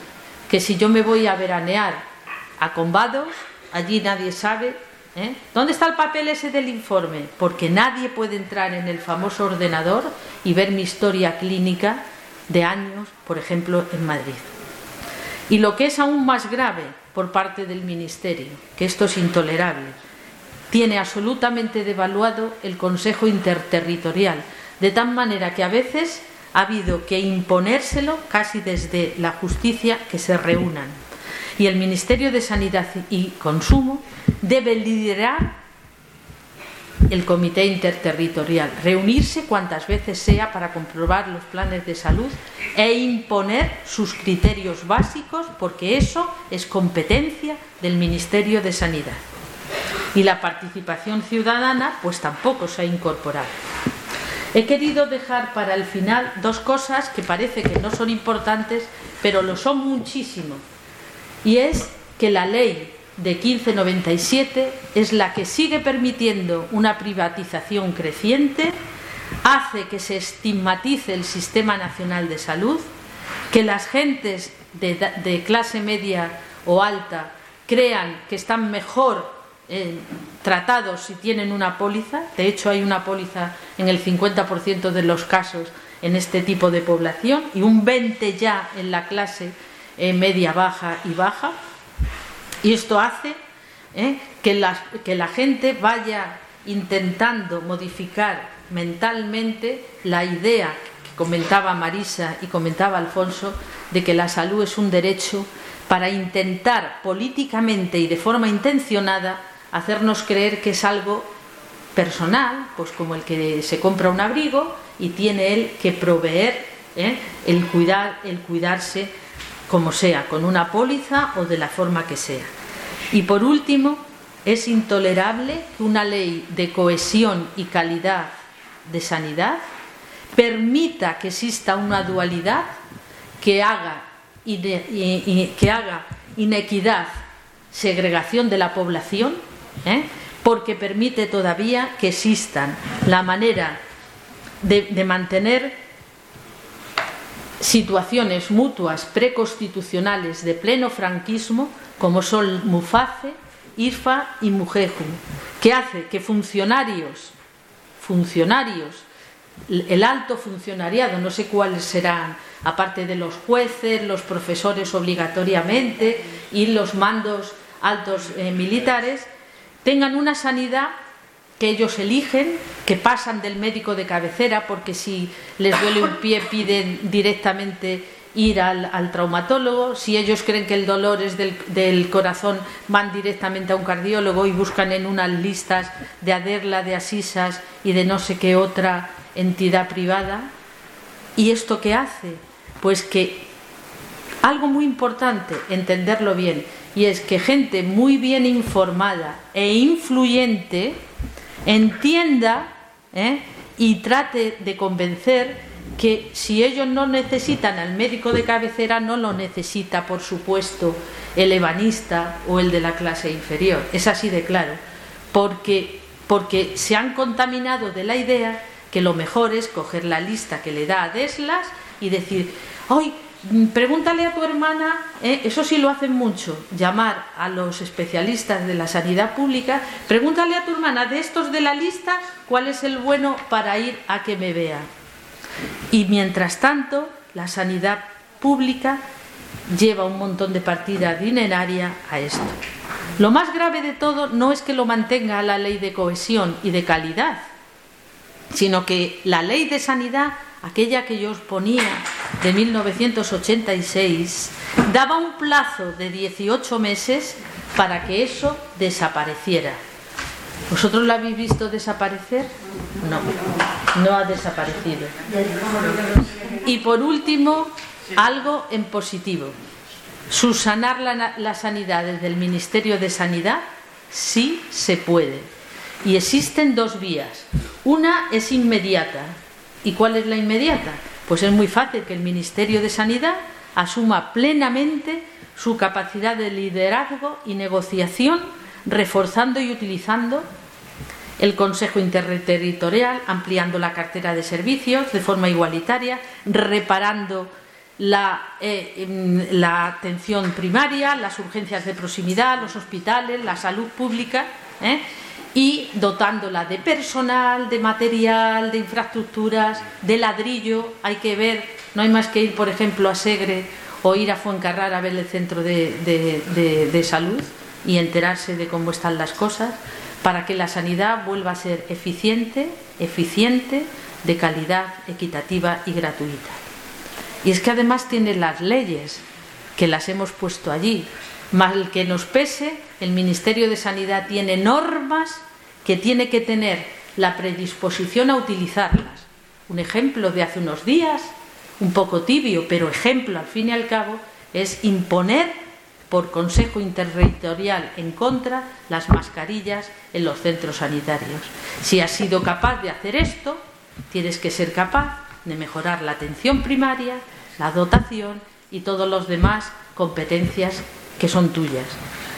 Y a más largo plazo, pero no dejándolo, la segunda vía es subsanar lo que no se ha hecho, derogar en su absoluta totalidad la ley 1597, la desaparición del mutualista de Muface, Mujeju, IFAS, de la ley de cohesión y devolver la financiación finalista por norma en ley ¿eh? a la sanidad pública. Tendremos las dos vías, el liderazgo y la competencia del Ministerio de Sanidad en su coordinación con, la, y la, con las comunidades autónomas y la norma y el marco legal que apoye esos cambios.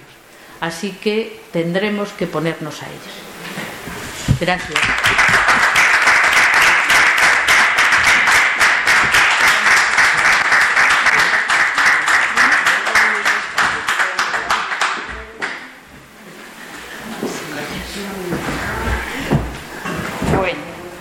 Ya la última... ¿Qué ha pasado con el cartel que lo quiero devolver? La última persona que va a intervenir es Carmen Esbrí, ella es activista por el derecho a la salud y el tema que va a tratar es por la Europa de la salud.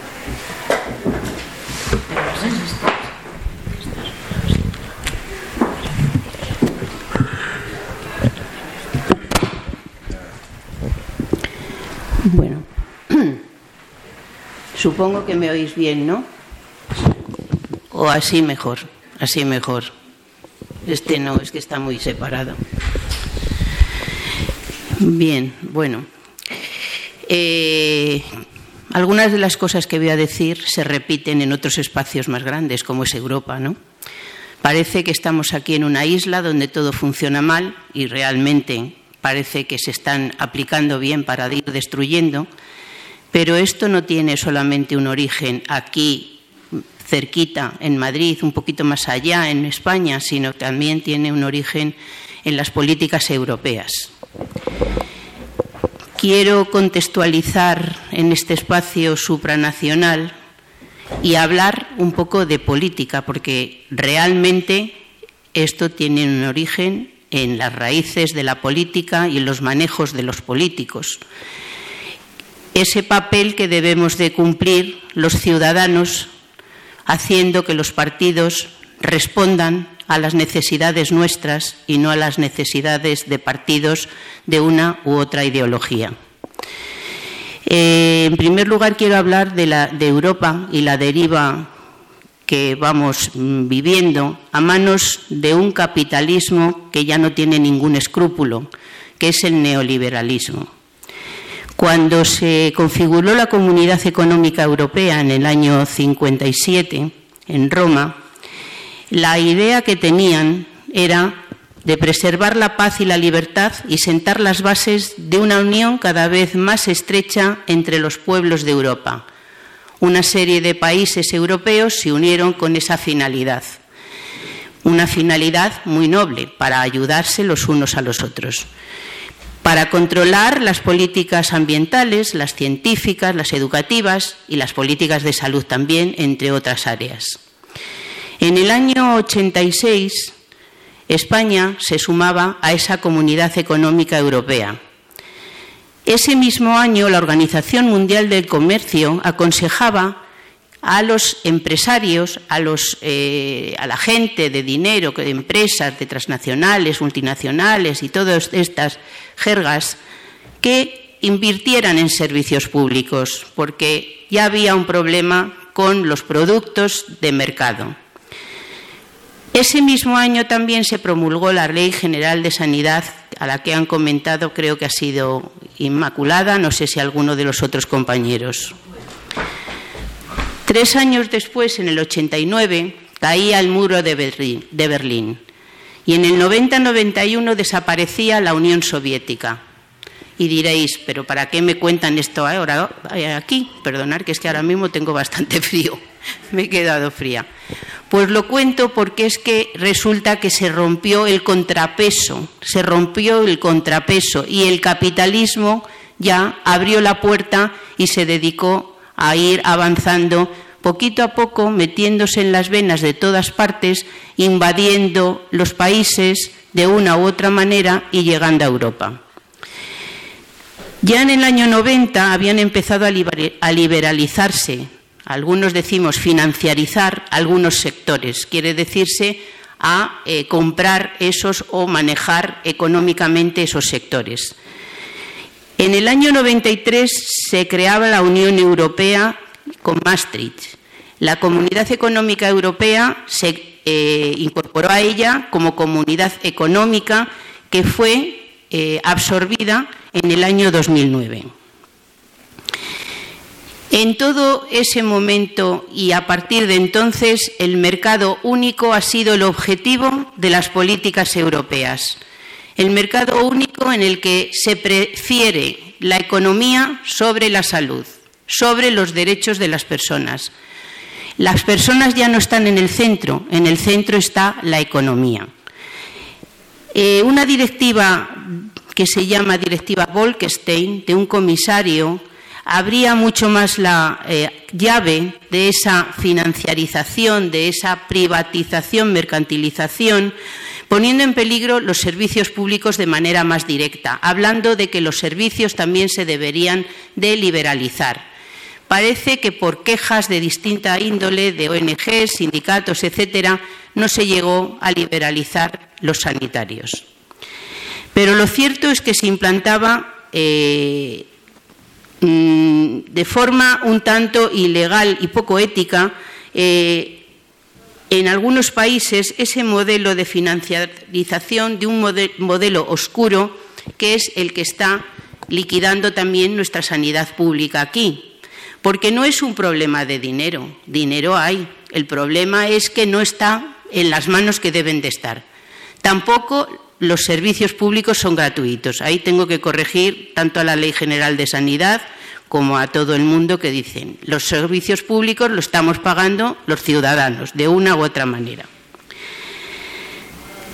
En el año 23, 30 años después, surge o aparece un informe que dice que a los 30 años del mercado único europeo, Europa ha incumplido visceralmente con ese objetivo primero de sentar las bases de una unión cada vez más estrecha entre los pueblos de Europa y se ha dedicado a priorizar lo que he dicho, el mercado, la ley del gasto, el control del gasto, el control de los estados a base de poner unas eh, rigideces y no permitirles que utilicen sus fondos en lo que deberían de hacer.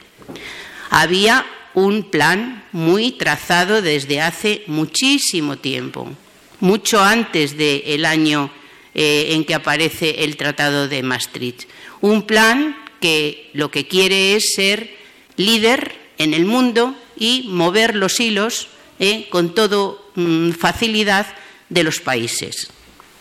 El mercado único es, por tanto, el, objetivo prioritario de la Comisión Europea, que es, como si dijéramos, el eh, gobierno central de la Unión Europea, donde vemos que hay muchas eh, piezas, muchas personas que son realmente verdaderos caballos de Troya, que tienen absumido y subsumido el modelo neoliberal en el que el mercado es el que domina todo y es la primera prioridad de la política. Y la política no es política, es econopolítica y los ciudadanos a la cola. Es tan peligroso esto que algunos países, en algunos países, eh, las transnacionales y las multinacionales, estas inmensas que están tocando todos los días en la puerta de la Comisión Europea, que son los lobbies, esas eh, grandes, em, grandísimas empresas pueden llegar a poner en peligro a los países si consideran que un servicio público les hace eh, sombra. Consideran que un servicio público con sus condiciones es una competencia desleal, porque la Comisión Europea permite que, o dice, que lo principal es la, ley de la competencia y también el libre establecimiento de cualquier cosa en cualquier país. Eso quiere decir que puede venir aquí alguien, montar un servicio, bueno, como está pasando, con total tranquilidad, eh, quedarse con él y, mm, bueno, como poner unos precios desmesurados y que nadie les pare los pies. Porque como son muy potentes, cada vez más potentes, porque si estáis oyendo, la riqueza ha aumentado exponencialmente en los últimos tiempos, mientras la desigualdad ha aumentado quizá mucho más, pero se nota menos porque se habla menos de ella, resulta que esas empresas grandísimas, estupendas y que tienen muchos recursos financieros, por cierto, de una economía que no está basada en la productividad real, sino que se ha producido en las finanzas caprichosas de los bancos, esas finanzas que estallaron con la Lehman Brothers, os acordaréis, en el 2008, lo que estuvimos sufriendo y seguimos sufriendo por aquella estallido. Esas empresas transnacionales tienen grandes equipos jurídicos que ponen el brete a los estados y dicen, oiga, usted se está metiendo en mi campo y como usted, el servicio público, es más barato, por decir algo, vale menos, me está haciendo la sombra. Entonces usted tiene un problema y le vamos contra usted. Y esas cosas han pasado y vienen pasando. Lo que pasa es que no las conocemos tanto. Y algunos eh, estados han perdido, porque se han liberalizado muchas cosas. Hay ejemplos en este informe de 30 años del mercado único europeo que publica el Observatorio Europeo de las Empresas con sede en Bruselas, donde se explican los distintos ejemplos que hay de estas denuncias terribles que se hacen a un Estado como si el mercado y el Estado estuvieran en el mismo nivel. Ahora ya no está en el mismo nivel, ahora el mercado está por encima del Estado. Y ese es el problema que tenemos. Con lo cual digo que esto es un problema político y eso hay que cambiarlo.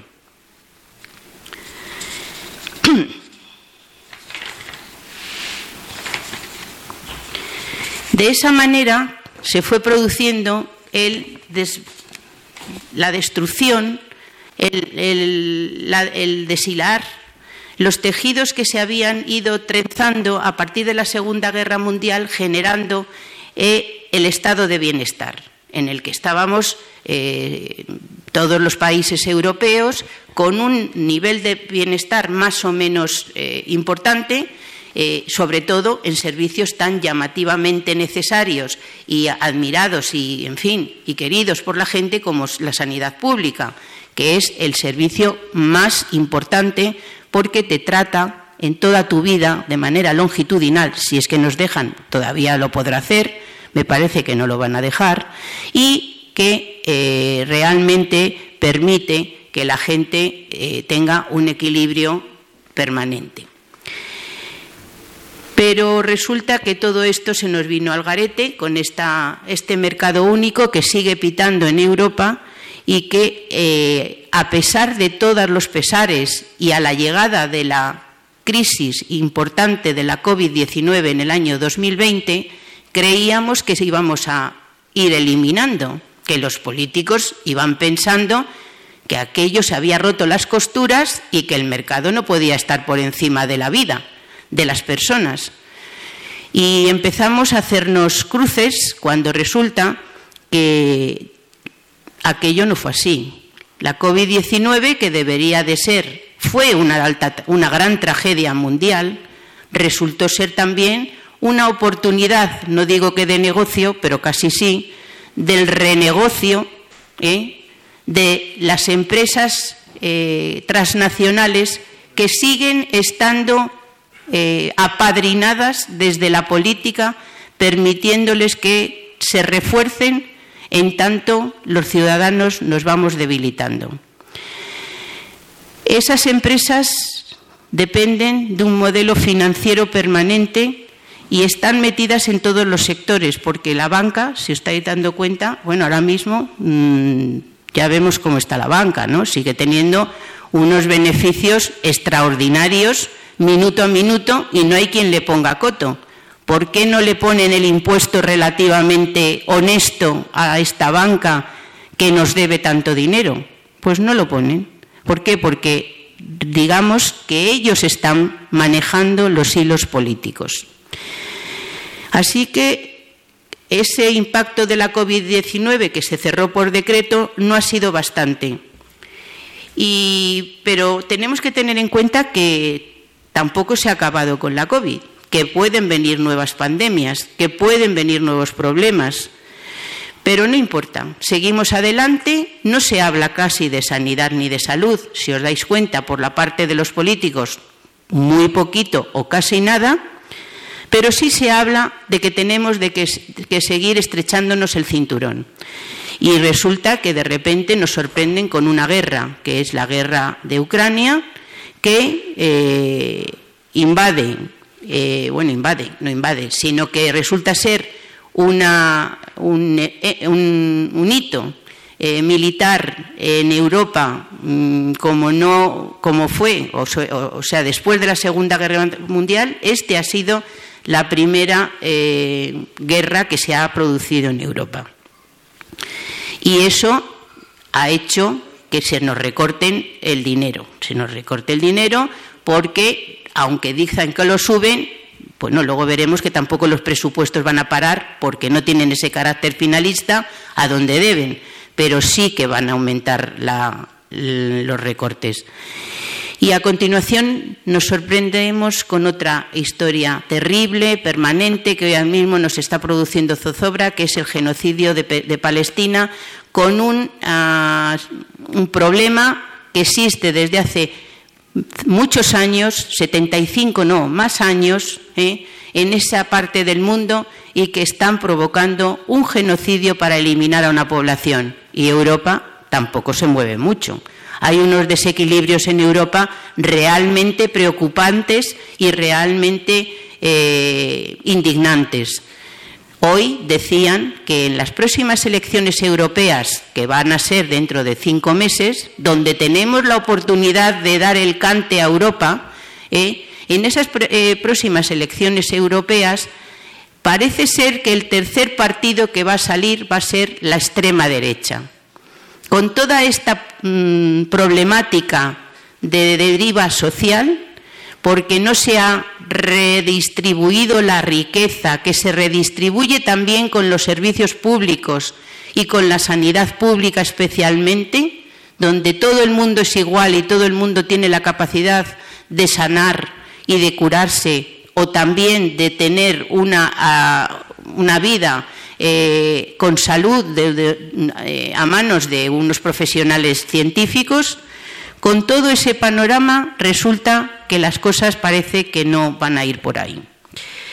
Así que estas crisis, tanto las que hemos hablado de la COVID como las sucesivas crisis, son consecuencias, bueno, la COVID, eh, la forma de gestionarla, de mal gestionarla. Son las consecuencias de los caprichos financieros de una dictadura de los mercados que está basada en una economía irreal, no como la China, por cierto, la China está basada en una economía real.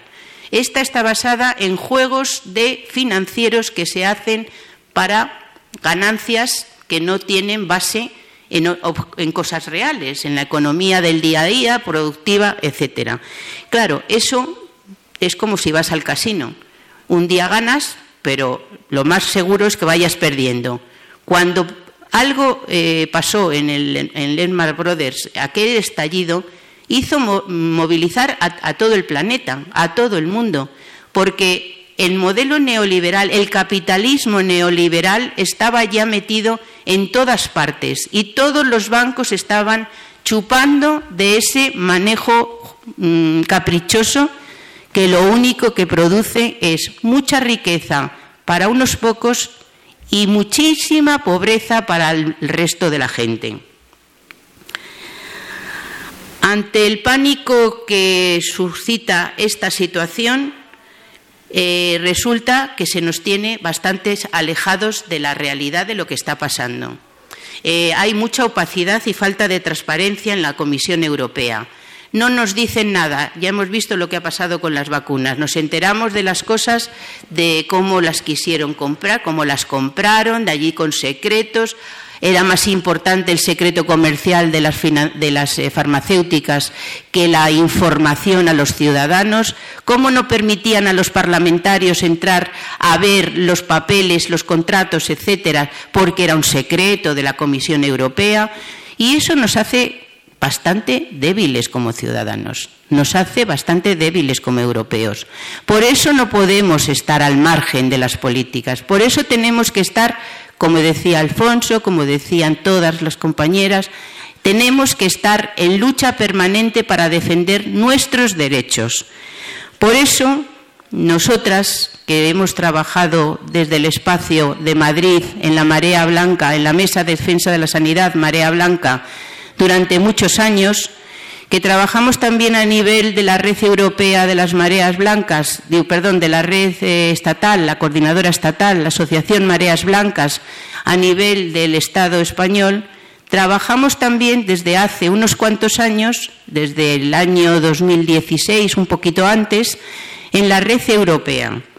Y con ellos os puedo decir que tenemos los mismos problemas vistos de una manera más o menos en relieve, más o menos mm, dolorosos, pero hemos visto que son los mismos. Y hemos visto también que en este nuevo año, todos los años la red europea, eh, con la red europea eh, celebramos el día 7 de abril, Día contra la mercantilización de la salud y de los servicios sociales, que ese es el problema que tenemos. El problema que tenemos es el mercado de la salud, o sea, la privatización de los servicios públicos, la venta de nuestra salud al mejor postor. Bueno, al mejor postor no, al que le da los mayores rendimientos al político de turno, que lo facilita. Ese día 7 de abril este año va a ser especialmente importante porque va a celebrarse dos meses antes de las nuevas elecciones europeas a las que debemos de llevar las ideas muy claras, mirar con lupa, como están haciendo en países europeos, porque no se ven todos los días, pero sí que se están movilizando en muchos países y no solo por Palestina. Y estamos trabajando, como digo, de manera consensuada, habiendo sacado para esa campaña unos puntos que son muy importantes a exigir a la Comisión Europea que entre, a llevar antes a todos los, partidos políticos que se vayan a presentar. Esos puntos son la, financiación pública para la sanidad pública, la mercantilización privatización, la accesibilidad, la democracia sanitaria, los determinantes, los medicamentos y la falta de personal. Como veis, son cosas que hemos ya desgranado, las han desgranado mis compañeros de mesa y que son las mismas que los compañeros de la red europea están sufriendo en sus carnes, como digo, con otros modelos de gestión. No todos son como el nuestro, que, vienen de los presupuestos del Estado y de los impuestos directos nuestros, son más bien eh, algunos con rendimientos del trabajo, etcétera, pero todos están viendo que el mercado le está comiendo el espacio a la salud. Y sobre todo que la Unión Europea, que debería de ser la líder en defender la salud de los europeos, es la negociante que nos está entregando a los grandes lobbies. En financiación, las restricciones presupuestarias que imponen los presupuestos eh, de a los presupuestos de sanidad y protección social dejaron de lado esos derechos eh, ciudadanos. Y ya, he dicho que la COVID-19 ha puesto muy en realce que los servicios sanitarios del mundo occidental estaban de capa caída. En todas partes murieron la gente a mansalva. No solamente porque fuera muy malo el virus este, no, sino porque los servicios públicos estaban infradotados, porque los sanitarios estaban maltratados, porque estaban cansados, porque los políticos exigían pero no movían ni, una pluma. Para esto eh, se ha consensuado esto que os voy a decir va a ser un resumen de un trabajo de varios meses, pero destacando los puntos más importantes que se van a exigir a la Comisión Europea. Con respecto a la financiación, priorizar en presupuestos europeos las necesidades de la población por encima de todo. Eliminar, que elimine las exigencias a los Estados para reducir estas partidas, o sea, que permita a los estados que suban las partidas. O sea, que ya Ayuso, que vaya, que ponga ya el dinero donde deba. Exigir justicia fiscal inmediata y luchar contra la evasión fiscal. Armonizar el impuesto de sociedades para que haya un equilibrio eh, económico en toda la Unión Europea. Eso es muy complejo, pero bueno. Coordinarse contra el aumento de la fiscalidad que favorece a las grandes eh, empresas, corporaciones, imponer normas sanitarias mínimas a nivel europeo, prohibir cualquier asignación de fondos europeos a iniciativas privadas. Y fondos finalistas únicamente para mecanismos públicos y no de mercado. Creo que esto responde también a lo que nosotros queremos y que deberíamos de tener. En cuanto a la mercantilización, todos hemos visto que no es la solución, sino que es la enfermedad de múltiples formas. Financiación por, concesiones, derivaciones, en fin, todo esto que hemos venido eh, denunciando durante años. Ante esto, las prioridades que se han puesto, las mínimas, porque hay más, en este punto, pero las más importantes es revisar todas las directivas relativas a los servicios públicos, imponiendo mejores reglas y más estrictas. Exigir condiciones en los tratados de libre comercio para que respeten los determinantes. Preservar la, protección social de la ambición de los seguros privados, porque cuando tú haces un seguro privado, Hoy te cobra 10, mañana te van a cobrar 20, si es que te cogen, claro. A mí seguramente ya no me van a coger, ya soy muy vieja. Y después 40, y después mm, tienes que pagar en la botellita esta que decía mi compañero Alfonso. Permitir a los estados imponer normas estrictas para eliminar la privatización. Con respecto a la accesibilidad, decimos que mientras que Europa se está jactando y enorgulleciendo de tener un sistema de salud a la vanguardia en tecnología, resulta que hay poblaciones que están excluidas de la asistencia de manera mm, permanente y que esa falta de atención va creciendo. Las prioridades ante esto exigir son exigir a los Estados que garanticen financiación pública y suficiente para servicios públicos optar al acceso universal, según la Carta Social Europea, a asistencia y calidad sin condiciones. Establecer sanciones a los países que excluyan a grupos vulnerables. Anda, que aquí ya le pueden poner una buena multa. Tenemos a todo el personal no regularizado en verdaderos guetos. Ampliar fondos europeos para promoción de la salud pública, nunca para la salud comercial así como para, si es necesario, para apoyar a los costes de personal en aquellos países en los que les falle este tema.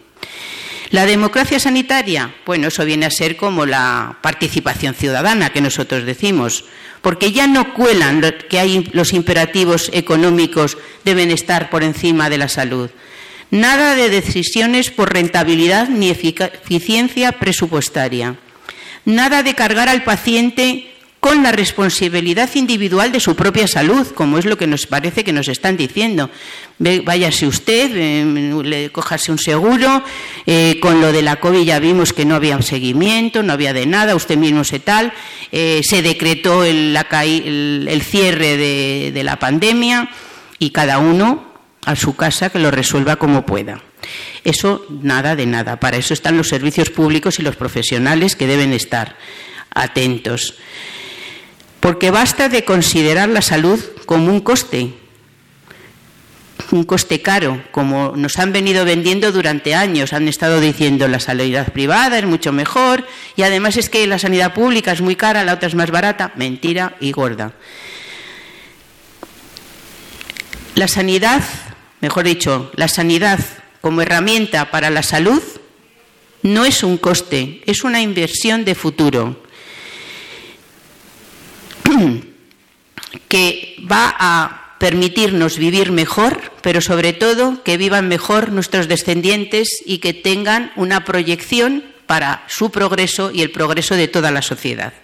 Ante esta cuestión de la democracia sanitaria, las prioridades son considerarla como un determinante de la salud, promover un modelo que garantice la colaboración horizontal en la que participen también los sanitarios y los pacientes, la Unión Europea queremos que presione a los Estados para, reforzar el reconocimiento de las asociaciones de usuarios, ampliar la participación de pacientes y usuarios en todos los ámbitos, incluso cuando se trate con proveedores. Allí donde se está manejando nuestra salud debe haber un elemento que sean ciudadanos para que controlen lo que está pasando con lo que el dinero que están apostando y con lo que se está decidiendo. Con esto se evitarán también el poder de los lobbies. Fomentar el diálogo social sobre la escasez de personal sanitario respetando sus conclusiones, porque la gente no sabe lo que está pasando. Queremos transparencia y queremos eh, que se hable con claridad realmente desde las instituciones de todo lo que tienen debajo de las alfombras. Y combatir los lobbies que tengan intereses económicos en áreas de salud. Cuando llegamos al punto de los determinantes, como vemos que las desigualdades sociales han aumentado y mucho, y con la COVID más, los determinantes que son esperanza de vida deben de ser contemplados con mimo. La crisis ha acelerado el deterioro de la salud de manera que lo vemos en todas partes. Y la Unión Europea no puede eximirse de su obligación, que es el control sobre todos ellos, porque tiene herramientas, sobre todo tiene la herramienta de ese liderazgo, superior que está hablando con Dios, que es el mercado, y que debe de bajarse a la tierra y trabajar para los ciudadanos. Nuestras prioridades en este aspecto es exigir que la Unión Europea ejerza su papel central en la mejora de la salud, atacando las causas fundamentales de su pérdida, reconociendo las interconexiones entre ellos y, el estado de salud de las poblaciones, entre ellos quiere decir entre los determinantes y la calidad de la salud de las poblaciones. Que la Unión Europea presione a los Estados miembros para que implementen esta transversalidad también en, sus espacios. ¿no? Eh, de acuerdo con las recomendaciones de la OMS que decía salud en todas las políticas que preste especial atención a la educación sanitaria desde edades tempranas y que recomiende también sobre seguridad y salud en el trabajo, incluso practicando las sanciones como elemento coercitivo. Luego viene el tema de los medicamentos que tiene unos especialistas estupendos, aquí algunos, pero que nosotros simplificamos para, a nuestro nivel porque son el grave problema también de los servicios sanitarios públicos. Eh, en los medicamentos se han antepuesto los intereses financieros frente a los de salud pública. Con las vacunas vimos la capacidad que tenían las farmacéuticas de, imponer sus intereses y la capacidad de sumisión de la política para no controlarles. Las patentes, las subvenciones públicas que se pierden en el beneficio de esas grandes empresas que son más mercantiles que científicas, la fijación de precios abusivos, la imposición de medicamentos poco innovadores alargados por falsas ventajas añadidas y la escasez de productos cuando les conviene a, las empresas farmacéuticas conducen a magnificar ese poder, porque nadie las ha frenado. Ese poder que se come los mayores porcentajes de los costes sanitarios de todos los sistemas sanitarios públicos. Por ello, pedimos a la Unión Europea desarrollar una organización europea independiente de, independiente de las empresas, velar que medicamentos esenciales sean accesibles, disponibles, asequibles, que sean de calidad y que sean bien utilizados Priorizar los genéricos de calidad. Hacer que las instituciones europeas, con la Agencia Europea del Medicamento y, la Comisión, estén en una tarea proactiva por la calidad y el bien social y dejen de mirarse en la cara de los que están enfrente, que son esos representantes de las farmacéuticas. Fomentar la investigación internacional invirtiendo en instituciones públicas que no dejen beneficios a ningún inversor. Vigilar de verdad el carácter innovador de los medicamentos, su necesidad social y terapéutica y, si es necesario, con alternativas, sustituirlos con alternativas ya disponibles.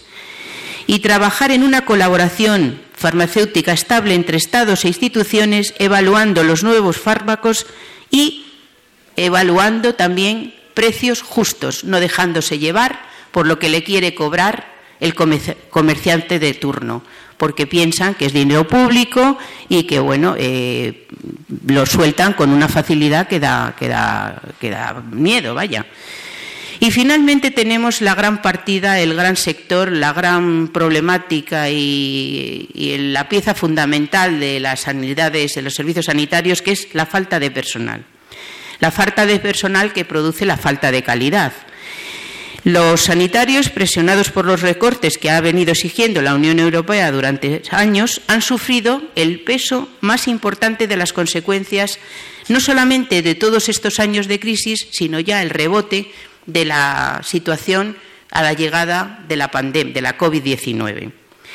Muchos eh, se han perdido. Algunos han muerto, muchos han huido, otros se han jubilado, otros se han marchado a sitios donde estaban con mejores condiciones de trabajo, como decía Alfonso, y otros realmente se han retirado y se van a retirar. Hoy me han contado de varios que se van a dar de baja en un centro de salud.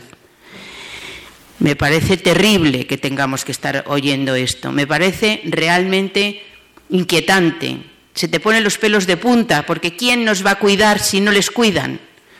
Y las instituciones no resuelven.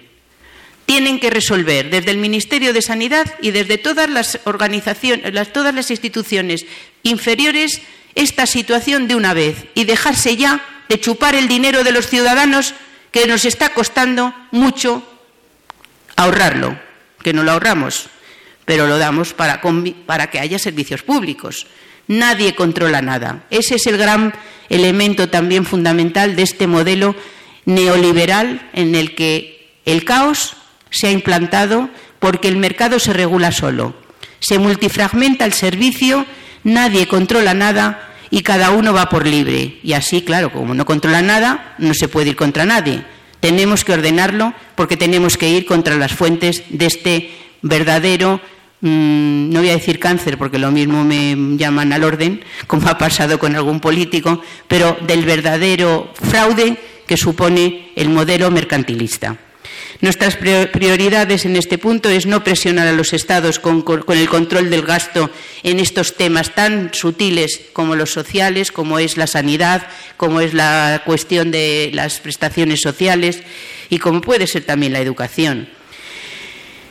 Y gestar mecanismos de solidaridad también para que los países más ricos de la Unión pues vayan a ayudar a los pobres, no que haya aquí una serie de, de países que bueno se creen que están arriba y que bueno los demás como nos decían a los de abajo los no sé cómo nos llamaban los eh, los, los VIX o, los PICs ahora eh, perdón los PICs eh, resulta ahora ya no nos dicen los PICs pero resulta que seguimos siendo muchas veces los mismos no gastar perdón gestar en mecanismos de solidaridad bueno, esto ya lo he dicho, para que se apoyen más a los países que tienen menores, mayores dificultades. Mm, programar mm, con eh, programar, o sea, trabajar por presupuestos mayores que garanticen todas estas expectativas, armonizar los salarios y las condiciones de trabajo al más alto nivel. Ya sabemos las diferencias enormes que hay entre los distintos países, pero ya estamos, ya está bien que estemos a la cola y que digan que aquí somos más vagos cuando trabajamos más. Aquí además también son bastante rácanos, ¿no? Entonces, bueno, todo esto se tiene que ir solventando. Y restringir la libertad de instalación si se pone en peligro los sistemas sanitarios. Eso es lo que permitía la, eh, ley Bolkestein, esta, la normativa de Bolkestein, que era que bueno, que, que, yo me quiero ir a Francia y monto allí un chiringuito sanitario como me dé la gana y bueno, como la ley de la competencia es la que lo vale regular, pues lo puedo montar. No, y además me como el servicio público que puede estar al lado de donde yo me coloco, porque les doy unas galletas con, con colacao y, y después les mando a casa. Eso no se puede hacer, eso no se puede hacer. La Comisión Europea está para trabajar por los ciudadanos europeos y para armonizar todas las tareas. Así que lo que debe permitir es que los Estados limiten también el acceso a operadores privados que especulen con empleo temporal o empresas de servicios que lo están haciendo ahora porque están trabajando como ETTs para estas cuestiones. En fin, este es el final del resumen de este trabajo que va a ser presentado a los partidos políticos y que se va a presentar en la Comisión Europea el 8 de abril, después de una eh, manifestación el 7 de abril en Bruselas por el Día de la Salud, bueno, el Día de la Salud no, el Día contra la Privatización Sanitaria, Salud por, eh, antes que mercado, cambiemos Europa. Europa hay que cambiarlo y en la mano de todos está poder hacerlo. Muchas gracias.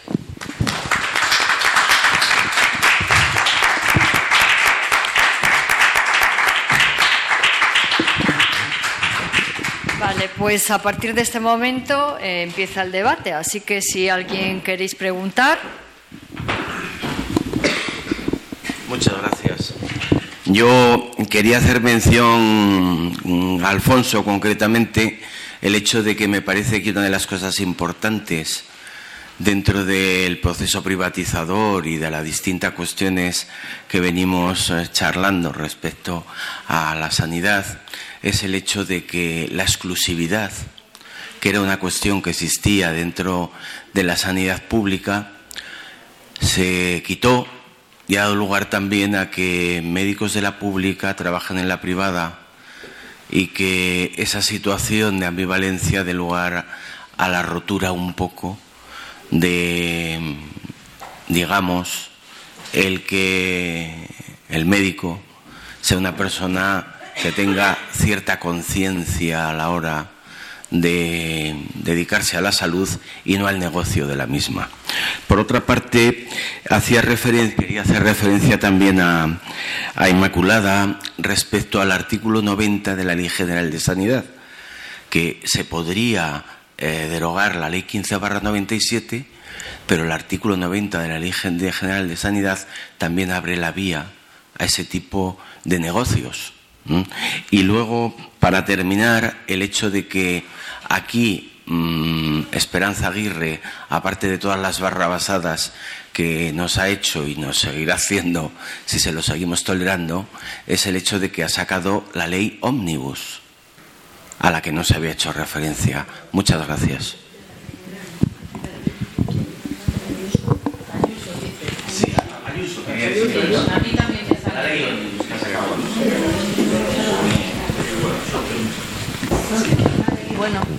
No sé quién va a empezar contestando.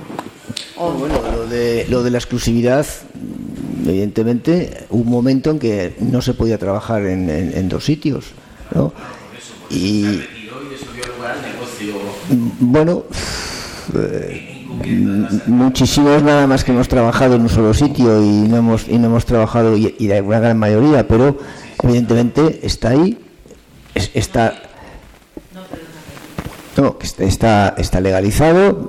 El médico que trabaja por la mañana, mientras que no tenga incompatibilidad horaria, que es la condición que pusieron, claro, no puedes trabajar en dos sitios a la misma vez, pero si trabajas por la mañana y trabajas por la tarde en un sitio privado, pues eh, en principio nadie te dice que nada.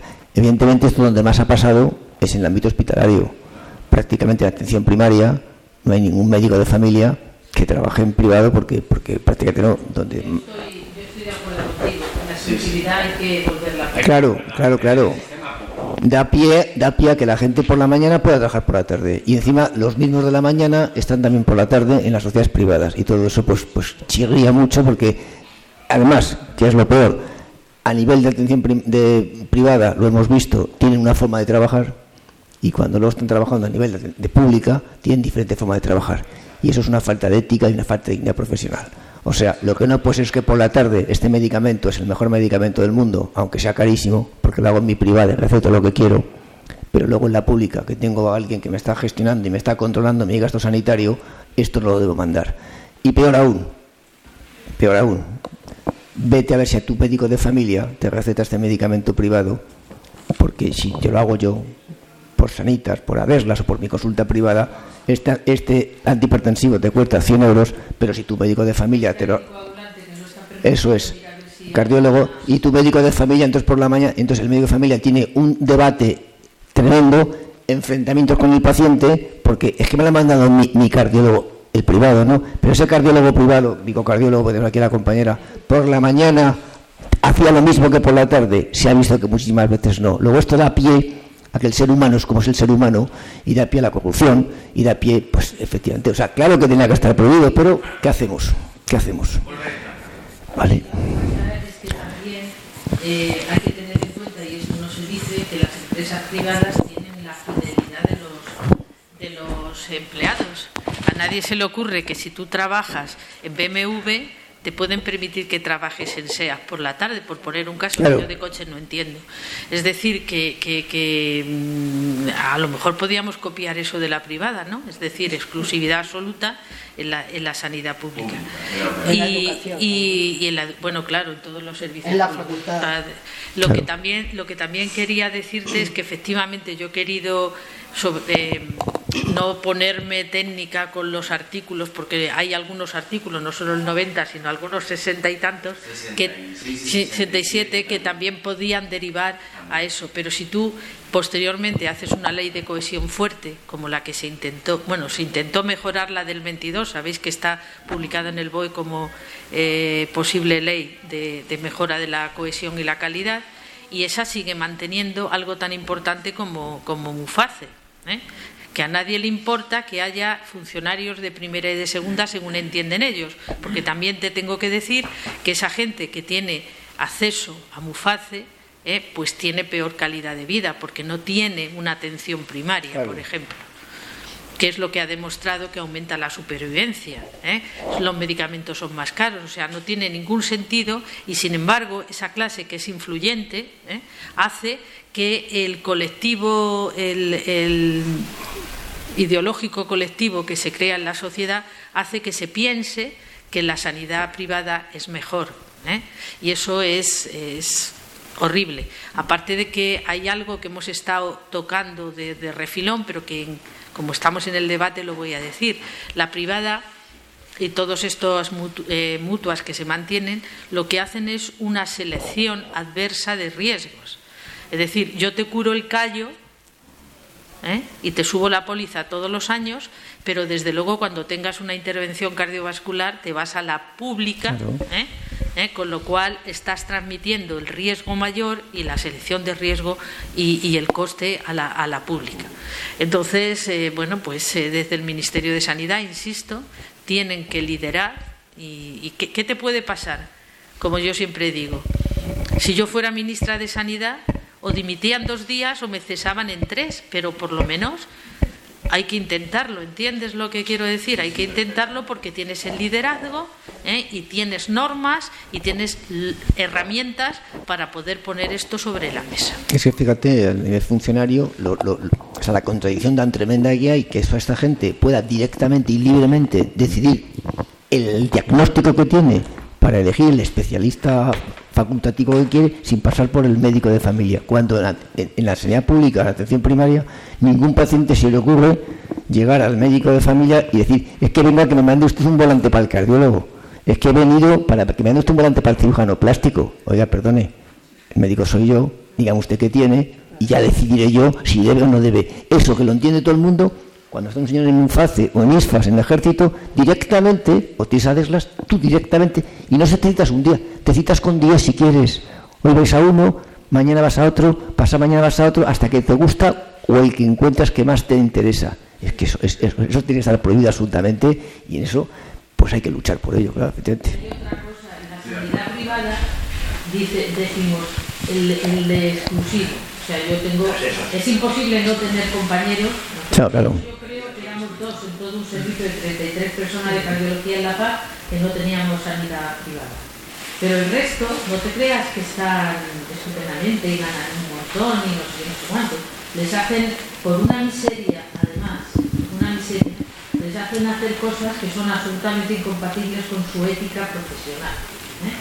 Como por ejemplo obligarles a personas, poner el ejemplo de la cardiología que más eh, personas con una cardiopatía isquémica, con una angina, con un infarto, que están estables, pues hacerle cada tres meses un TAC coronario, porque eso es lo que lo que da dinero ¿eh? y no la, la, visita tal. Entonces, es que se mira por donde se mire, eh, esto ya es, lo sabe todo el mundo, o sea, quiero decir, ya no hay que hacer em, expertos a los ciudadanos o a los pacientes en esto, porque estoy segura que todo el mundo sabe esto. Sí, pues fíjate con el control el control ginecológico, que tú tienes unos protocolos en, primaria que se hacen citologías cada año, que se hacen mamografías, ecografías y densitometrías cada no sé cuánto. Y tú te vas a la privada y te hacen el mismo día la citología, la ecografía vaginal, la mamografía, la ecografía también si quieres y la densitometría. Ese mismo ginecólogo cuando está en la pública no hace eso. No hace eso porque no se lo permite el sistema, no lo permite el sistema, porque como gaste todo eso, tiene un problema con su jefe o con la gerencia de atención especializada. Entonces, no tenemos dignidad, no tenemos ética y somos unos corruptos, hay que decirlo así de claro. Y luego no es solo eso, o sea, quiero decir, es que científicamente, o sea, lo que no se nos debe olvidar es que las actuaciones médicas se rigen ¿eh? por eh, evidencia científica. Claro y por guías de práctica clínica que están bien clasificadas lo que tiene una evidencia 1 y lo que tiene una indicación 1, una evidencia A. ¿eh? Entonces, si yo tengo bien claro que una persona que tiene determinada entidad le tengo que hacer cada seis meses si está estable o cada eh, tres si no lo está determinada prueba, se lo hago porque la evidencia científica me avala esa conducta y yo lo he puesto en una guía práctica y en un protocolo en mi centro. ¿eh? No porque me da la gana, porque tengo que ganar dinero, porque hay que ver qué bueno soy, que a este paciente le he hecho 40 cosas el mismo día. ¿Entiendes? Es por evidencia científica. Y le he quitado a la Vamos a dar paso a... A ver si soy rápida. Eh, un poco, bueno, ante todo, Dar las gracias a la Mesad Marea Blanca por organizar actos como este, porque son educativos, pedagógicos y nos mandan a la calle con otras fuerzas, con otros conocimientos, ¿vale? En segundo lugar, a, los ponentes y a traficantes de sueños. Y ahora voy. Un poco, mi pregunta era para Inmaculada. Eh, competencias Ministerio de Sanidad. Ley General Estoy hablando de, atención primaria, ¿vale? Competencias, Ministerio de Sanidad, atención primaria. Ley General de Salud Pública, ¿vale? Mm, si no mal recuerdo es de 2013. No, no he comprobado, pero bueno, más, más o menos. Eh, en esa Ley General de Salud Pública se abren las puertas a que en el desarrollo legislativo cada comunidad autónoma saque, por aquello de las transferencias, saque su propia ley de salud pública. A Dios gracias, en Madrid la tenemos en la Asamblea en un cajón y que no la toquen en lo que no vengan nuevos vientos, ¿vale? Porque puede ser bastante más peligroso que el anteproyecto que hay allí. Eh, ¿Sería el momento que desde el Ministerio de Sanidad se retocara esa ley de salud pública para evitar las externalizaciones que permite? Porque en la mesa, y comparto, se ha hablado del trabajo multidisciplinar y de equipo de la atención primaria, la salud pública, y cada uno de los departamentos de las especialidades que haya.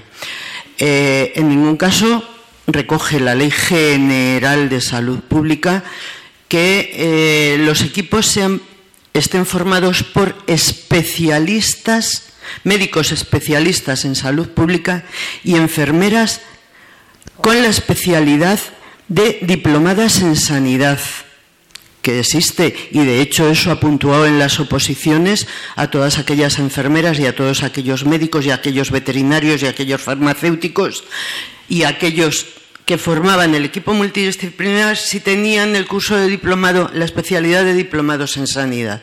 Entonces, todo eso, desde la Ley General de Salud Pública, corrió un estúpido velo, lo dejó ahí como muy latente, pero sí que contempla la externalización de los laboratorios, por ejemplo, de los que y de los centros, bueno, ya lo he dicho.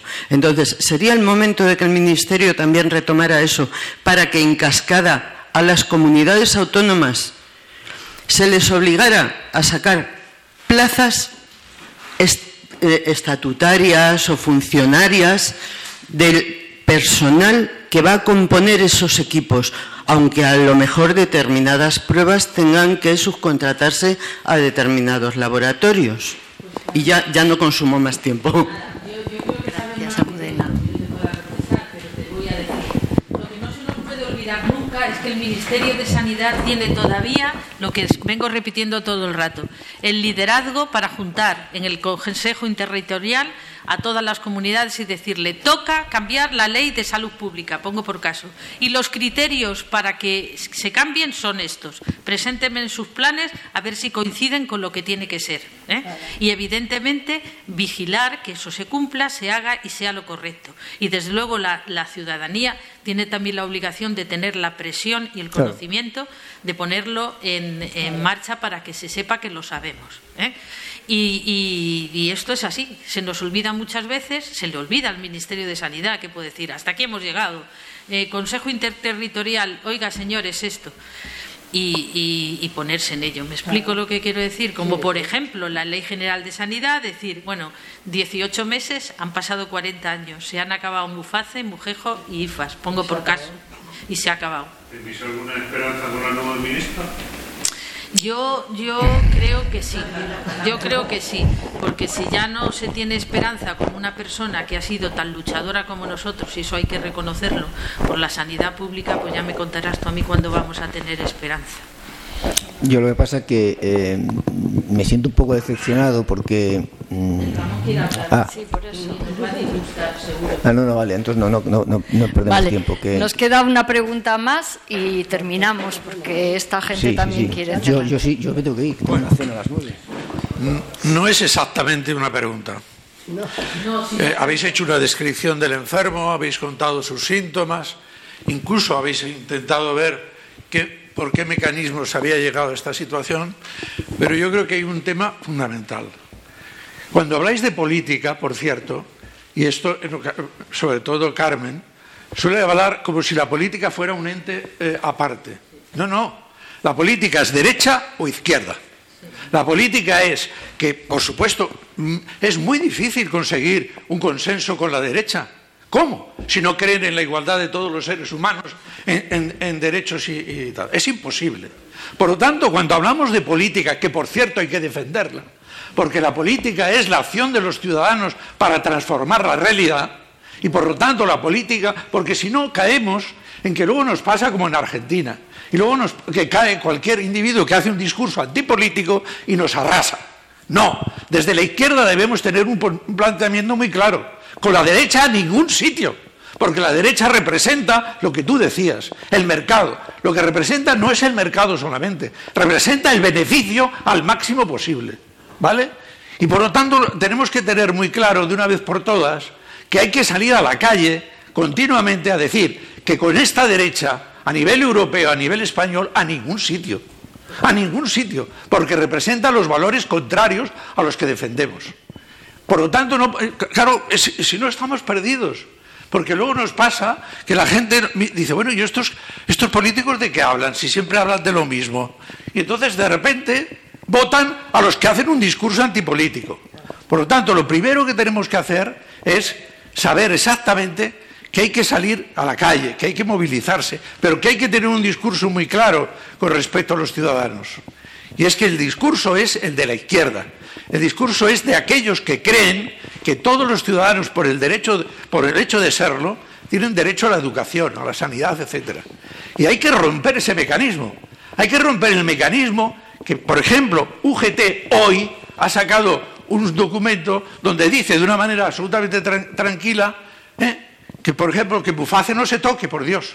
¿eh? Que Bufase no se toque. ¿Dónde demonios están nuestros sindicatos de clase que debían estar hoy aquí, participando en esta? ¿Dónde demonios están? ¿Dónde están? Es excelente, pero no viene a cuento de... No, te oigo así, es inútil. Sí, ya sé que no me oyes, eso te salva. Te quiero comentario es espléndido, pero la mesa se ha ceñido ¿eh? a, mm, a, unos, a unos temas establecidos que llevan implícito, ¿eh? si yo digo que el Ministerio de Sanidad es el líder y es el que coordina las, la sanidad y haga todo eso, que sepas que eso es un discurso de izquierdas, no solo el tuyo. Y ahora hay una cuestión fundamental. Acaba de decirlo, eh, ha sido estupendo ese, comentario. El Ministerio de, Sanidad el Ministerio de Sanidad pertenece a un gobierno de izquierda y, parece, aparentemente, a la parte más de izquierda del gobierno. ¿Y qué le pasa a esa, ministra, que es una persona majísima? ¿Por qué de repente dice que, bueno, lo de Muface no es mi prioridad? ¿Por qué dice eso? ¿Qué le pasa? Pues que le pasa que no tiene el apoyo ciudadano, el apoyo en las calles, el apoyo eh, frente a quien tiene el poder. Entonces, vamos a ver, esto, mirar, el mundo, el mundo se está derruyendo. ¿Eh? Estamos viendo que va a haber unas elecciones en Europa y va a ganar la derecha. Vale, veis Argentina. Alemania, la, segunda fuerza política es alternativa por Alemania, los fascistas, los nazis. Y nosotros todavía aquí hablando de artículos. No tendríamos que hablar de artículos. Hay que decir muy claro, definir muy claro las necesidades de los ciudadanos. Sanidad pública, educación pública y que nada más. Porque tú vas y planteas esto. Pero ¿tú crees que alguien te va a hacer caso en la Unión Europea cuando vayas a, plantear ese listado? Cuando resulta que la Comisión Europea va a ser una comisión de la derecha. ¿Quién va a hacer caso a eso? ¿Quién va a hacer caso a eso? Vamos a ver.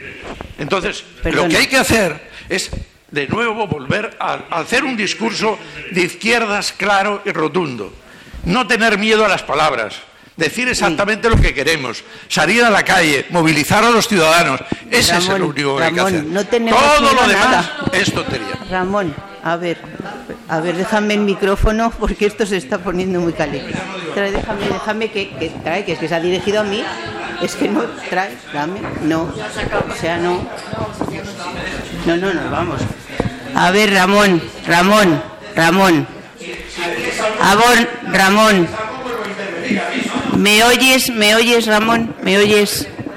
A mí no me va a oír nadie, no me va a oír nadie en la Unión Europea porque no voy a ser yo la única que va a hablar. Yo creo que de lo que he dicho, oyendo entre líneas, se eh, puede eh, discernir que hay un movimiento de izquierdas muy claro, que no tengo que por qué decir izquierda, somos de izquierda, soy de izquierda, soy roja, soy azul o morada, sino que hay un movimiento por solventar, superar el capitalismo rampante, depredador que hay. Y eso nadie me va a oír. Hombre, perdona, pues, pues, bueno, es que, mm, en fin, yo no soy tampoco una maga para ir llevando con una flauta a la gente detrás. Cada uno se manifiesta como es capaz de hacerlo. Y llevo muchos años denunciando todas estas políticas, muchos años. Lo puedo hacer con un estilo que a lo mejor no te gusta, lo puedo hacer con otro que le puede gustar a otro, pero no me habrás visto nunca ¿eh? bajar la cabeza ni tener miedo de nada. Bueno. El problema es cómo, como ciudadanos somos capaces de afrontar una situación. Sí. Perdona. Oye. Y no hay otra solución. No, yo, no, estoy de acuerdo. Perdón, bueno, No, yo solamente quería, decir una cosa. Vamos a ver. Tenemos que ser también realistas. Si queremos una sanidad pública universal, ¿eh? La universalidad se ha perdido. Tenemos un decreto, el 16-2012. El 16-2012 tenía que estar anulado. Y no. No, no, no, vamos, pero hay que decirlo. Ramón, hay que decirlo alto y claro. ¿Eh? ¿Por qué? Pues porque el PSOE, el PSOE en, el julio del 2018 hizo una modificación de ese Real Decreto en vez de la derogación.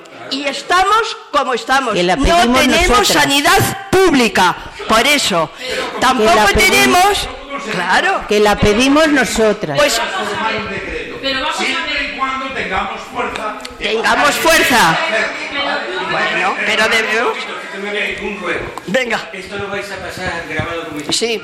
Me parece muy bien porque ha sido una coherencia y agradecemos el trabajo que Bueno. La próxima marea, la próxima marea blanca, que será la 100, será el día 18 de febrero. El sol. Saldrá el sol hasta el ministerio.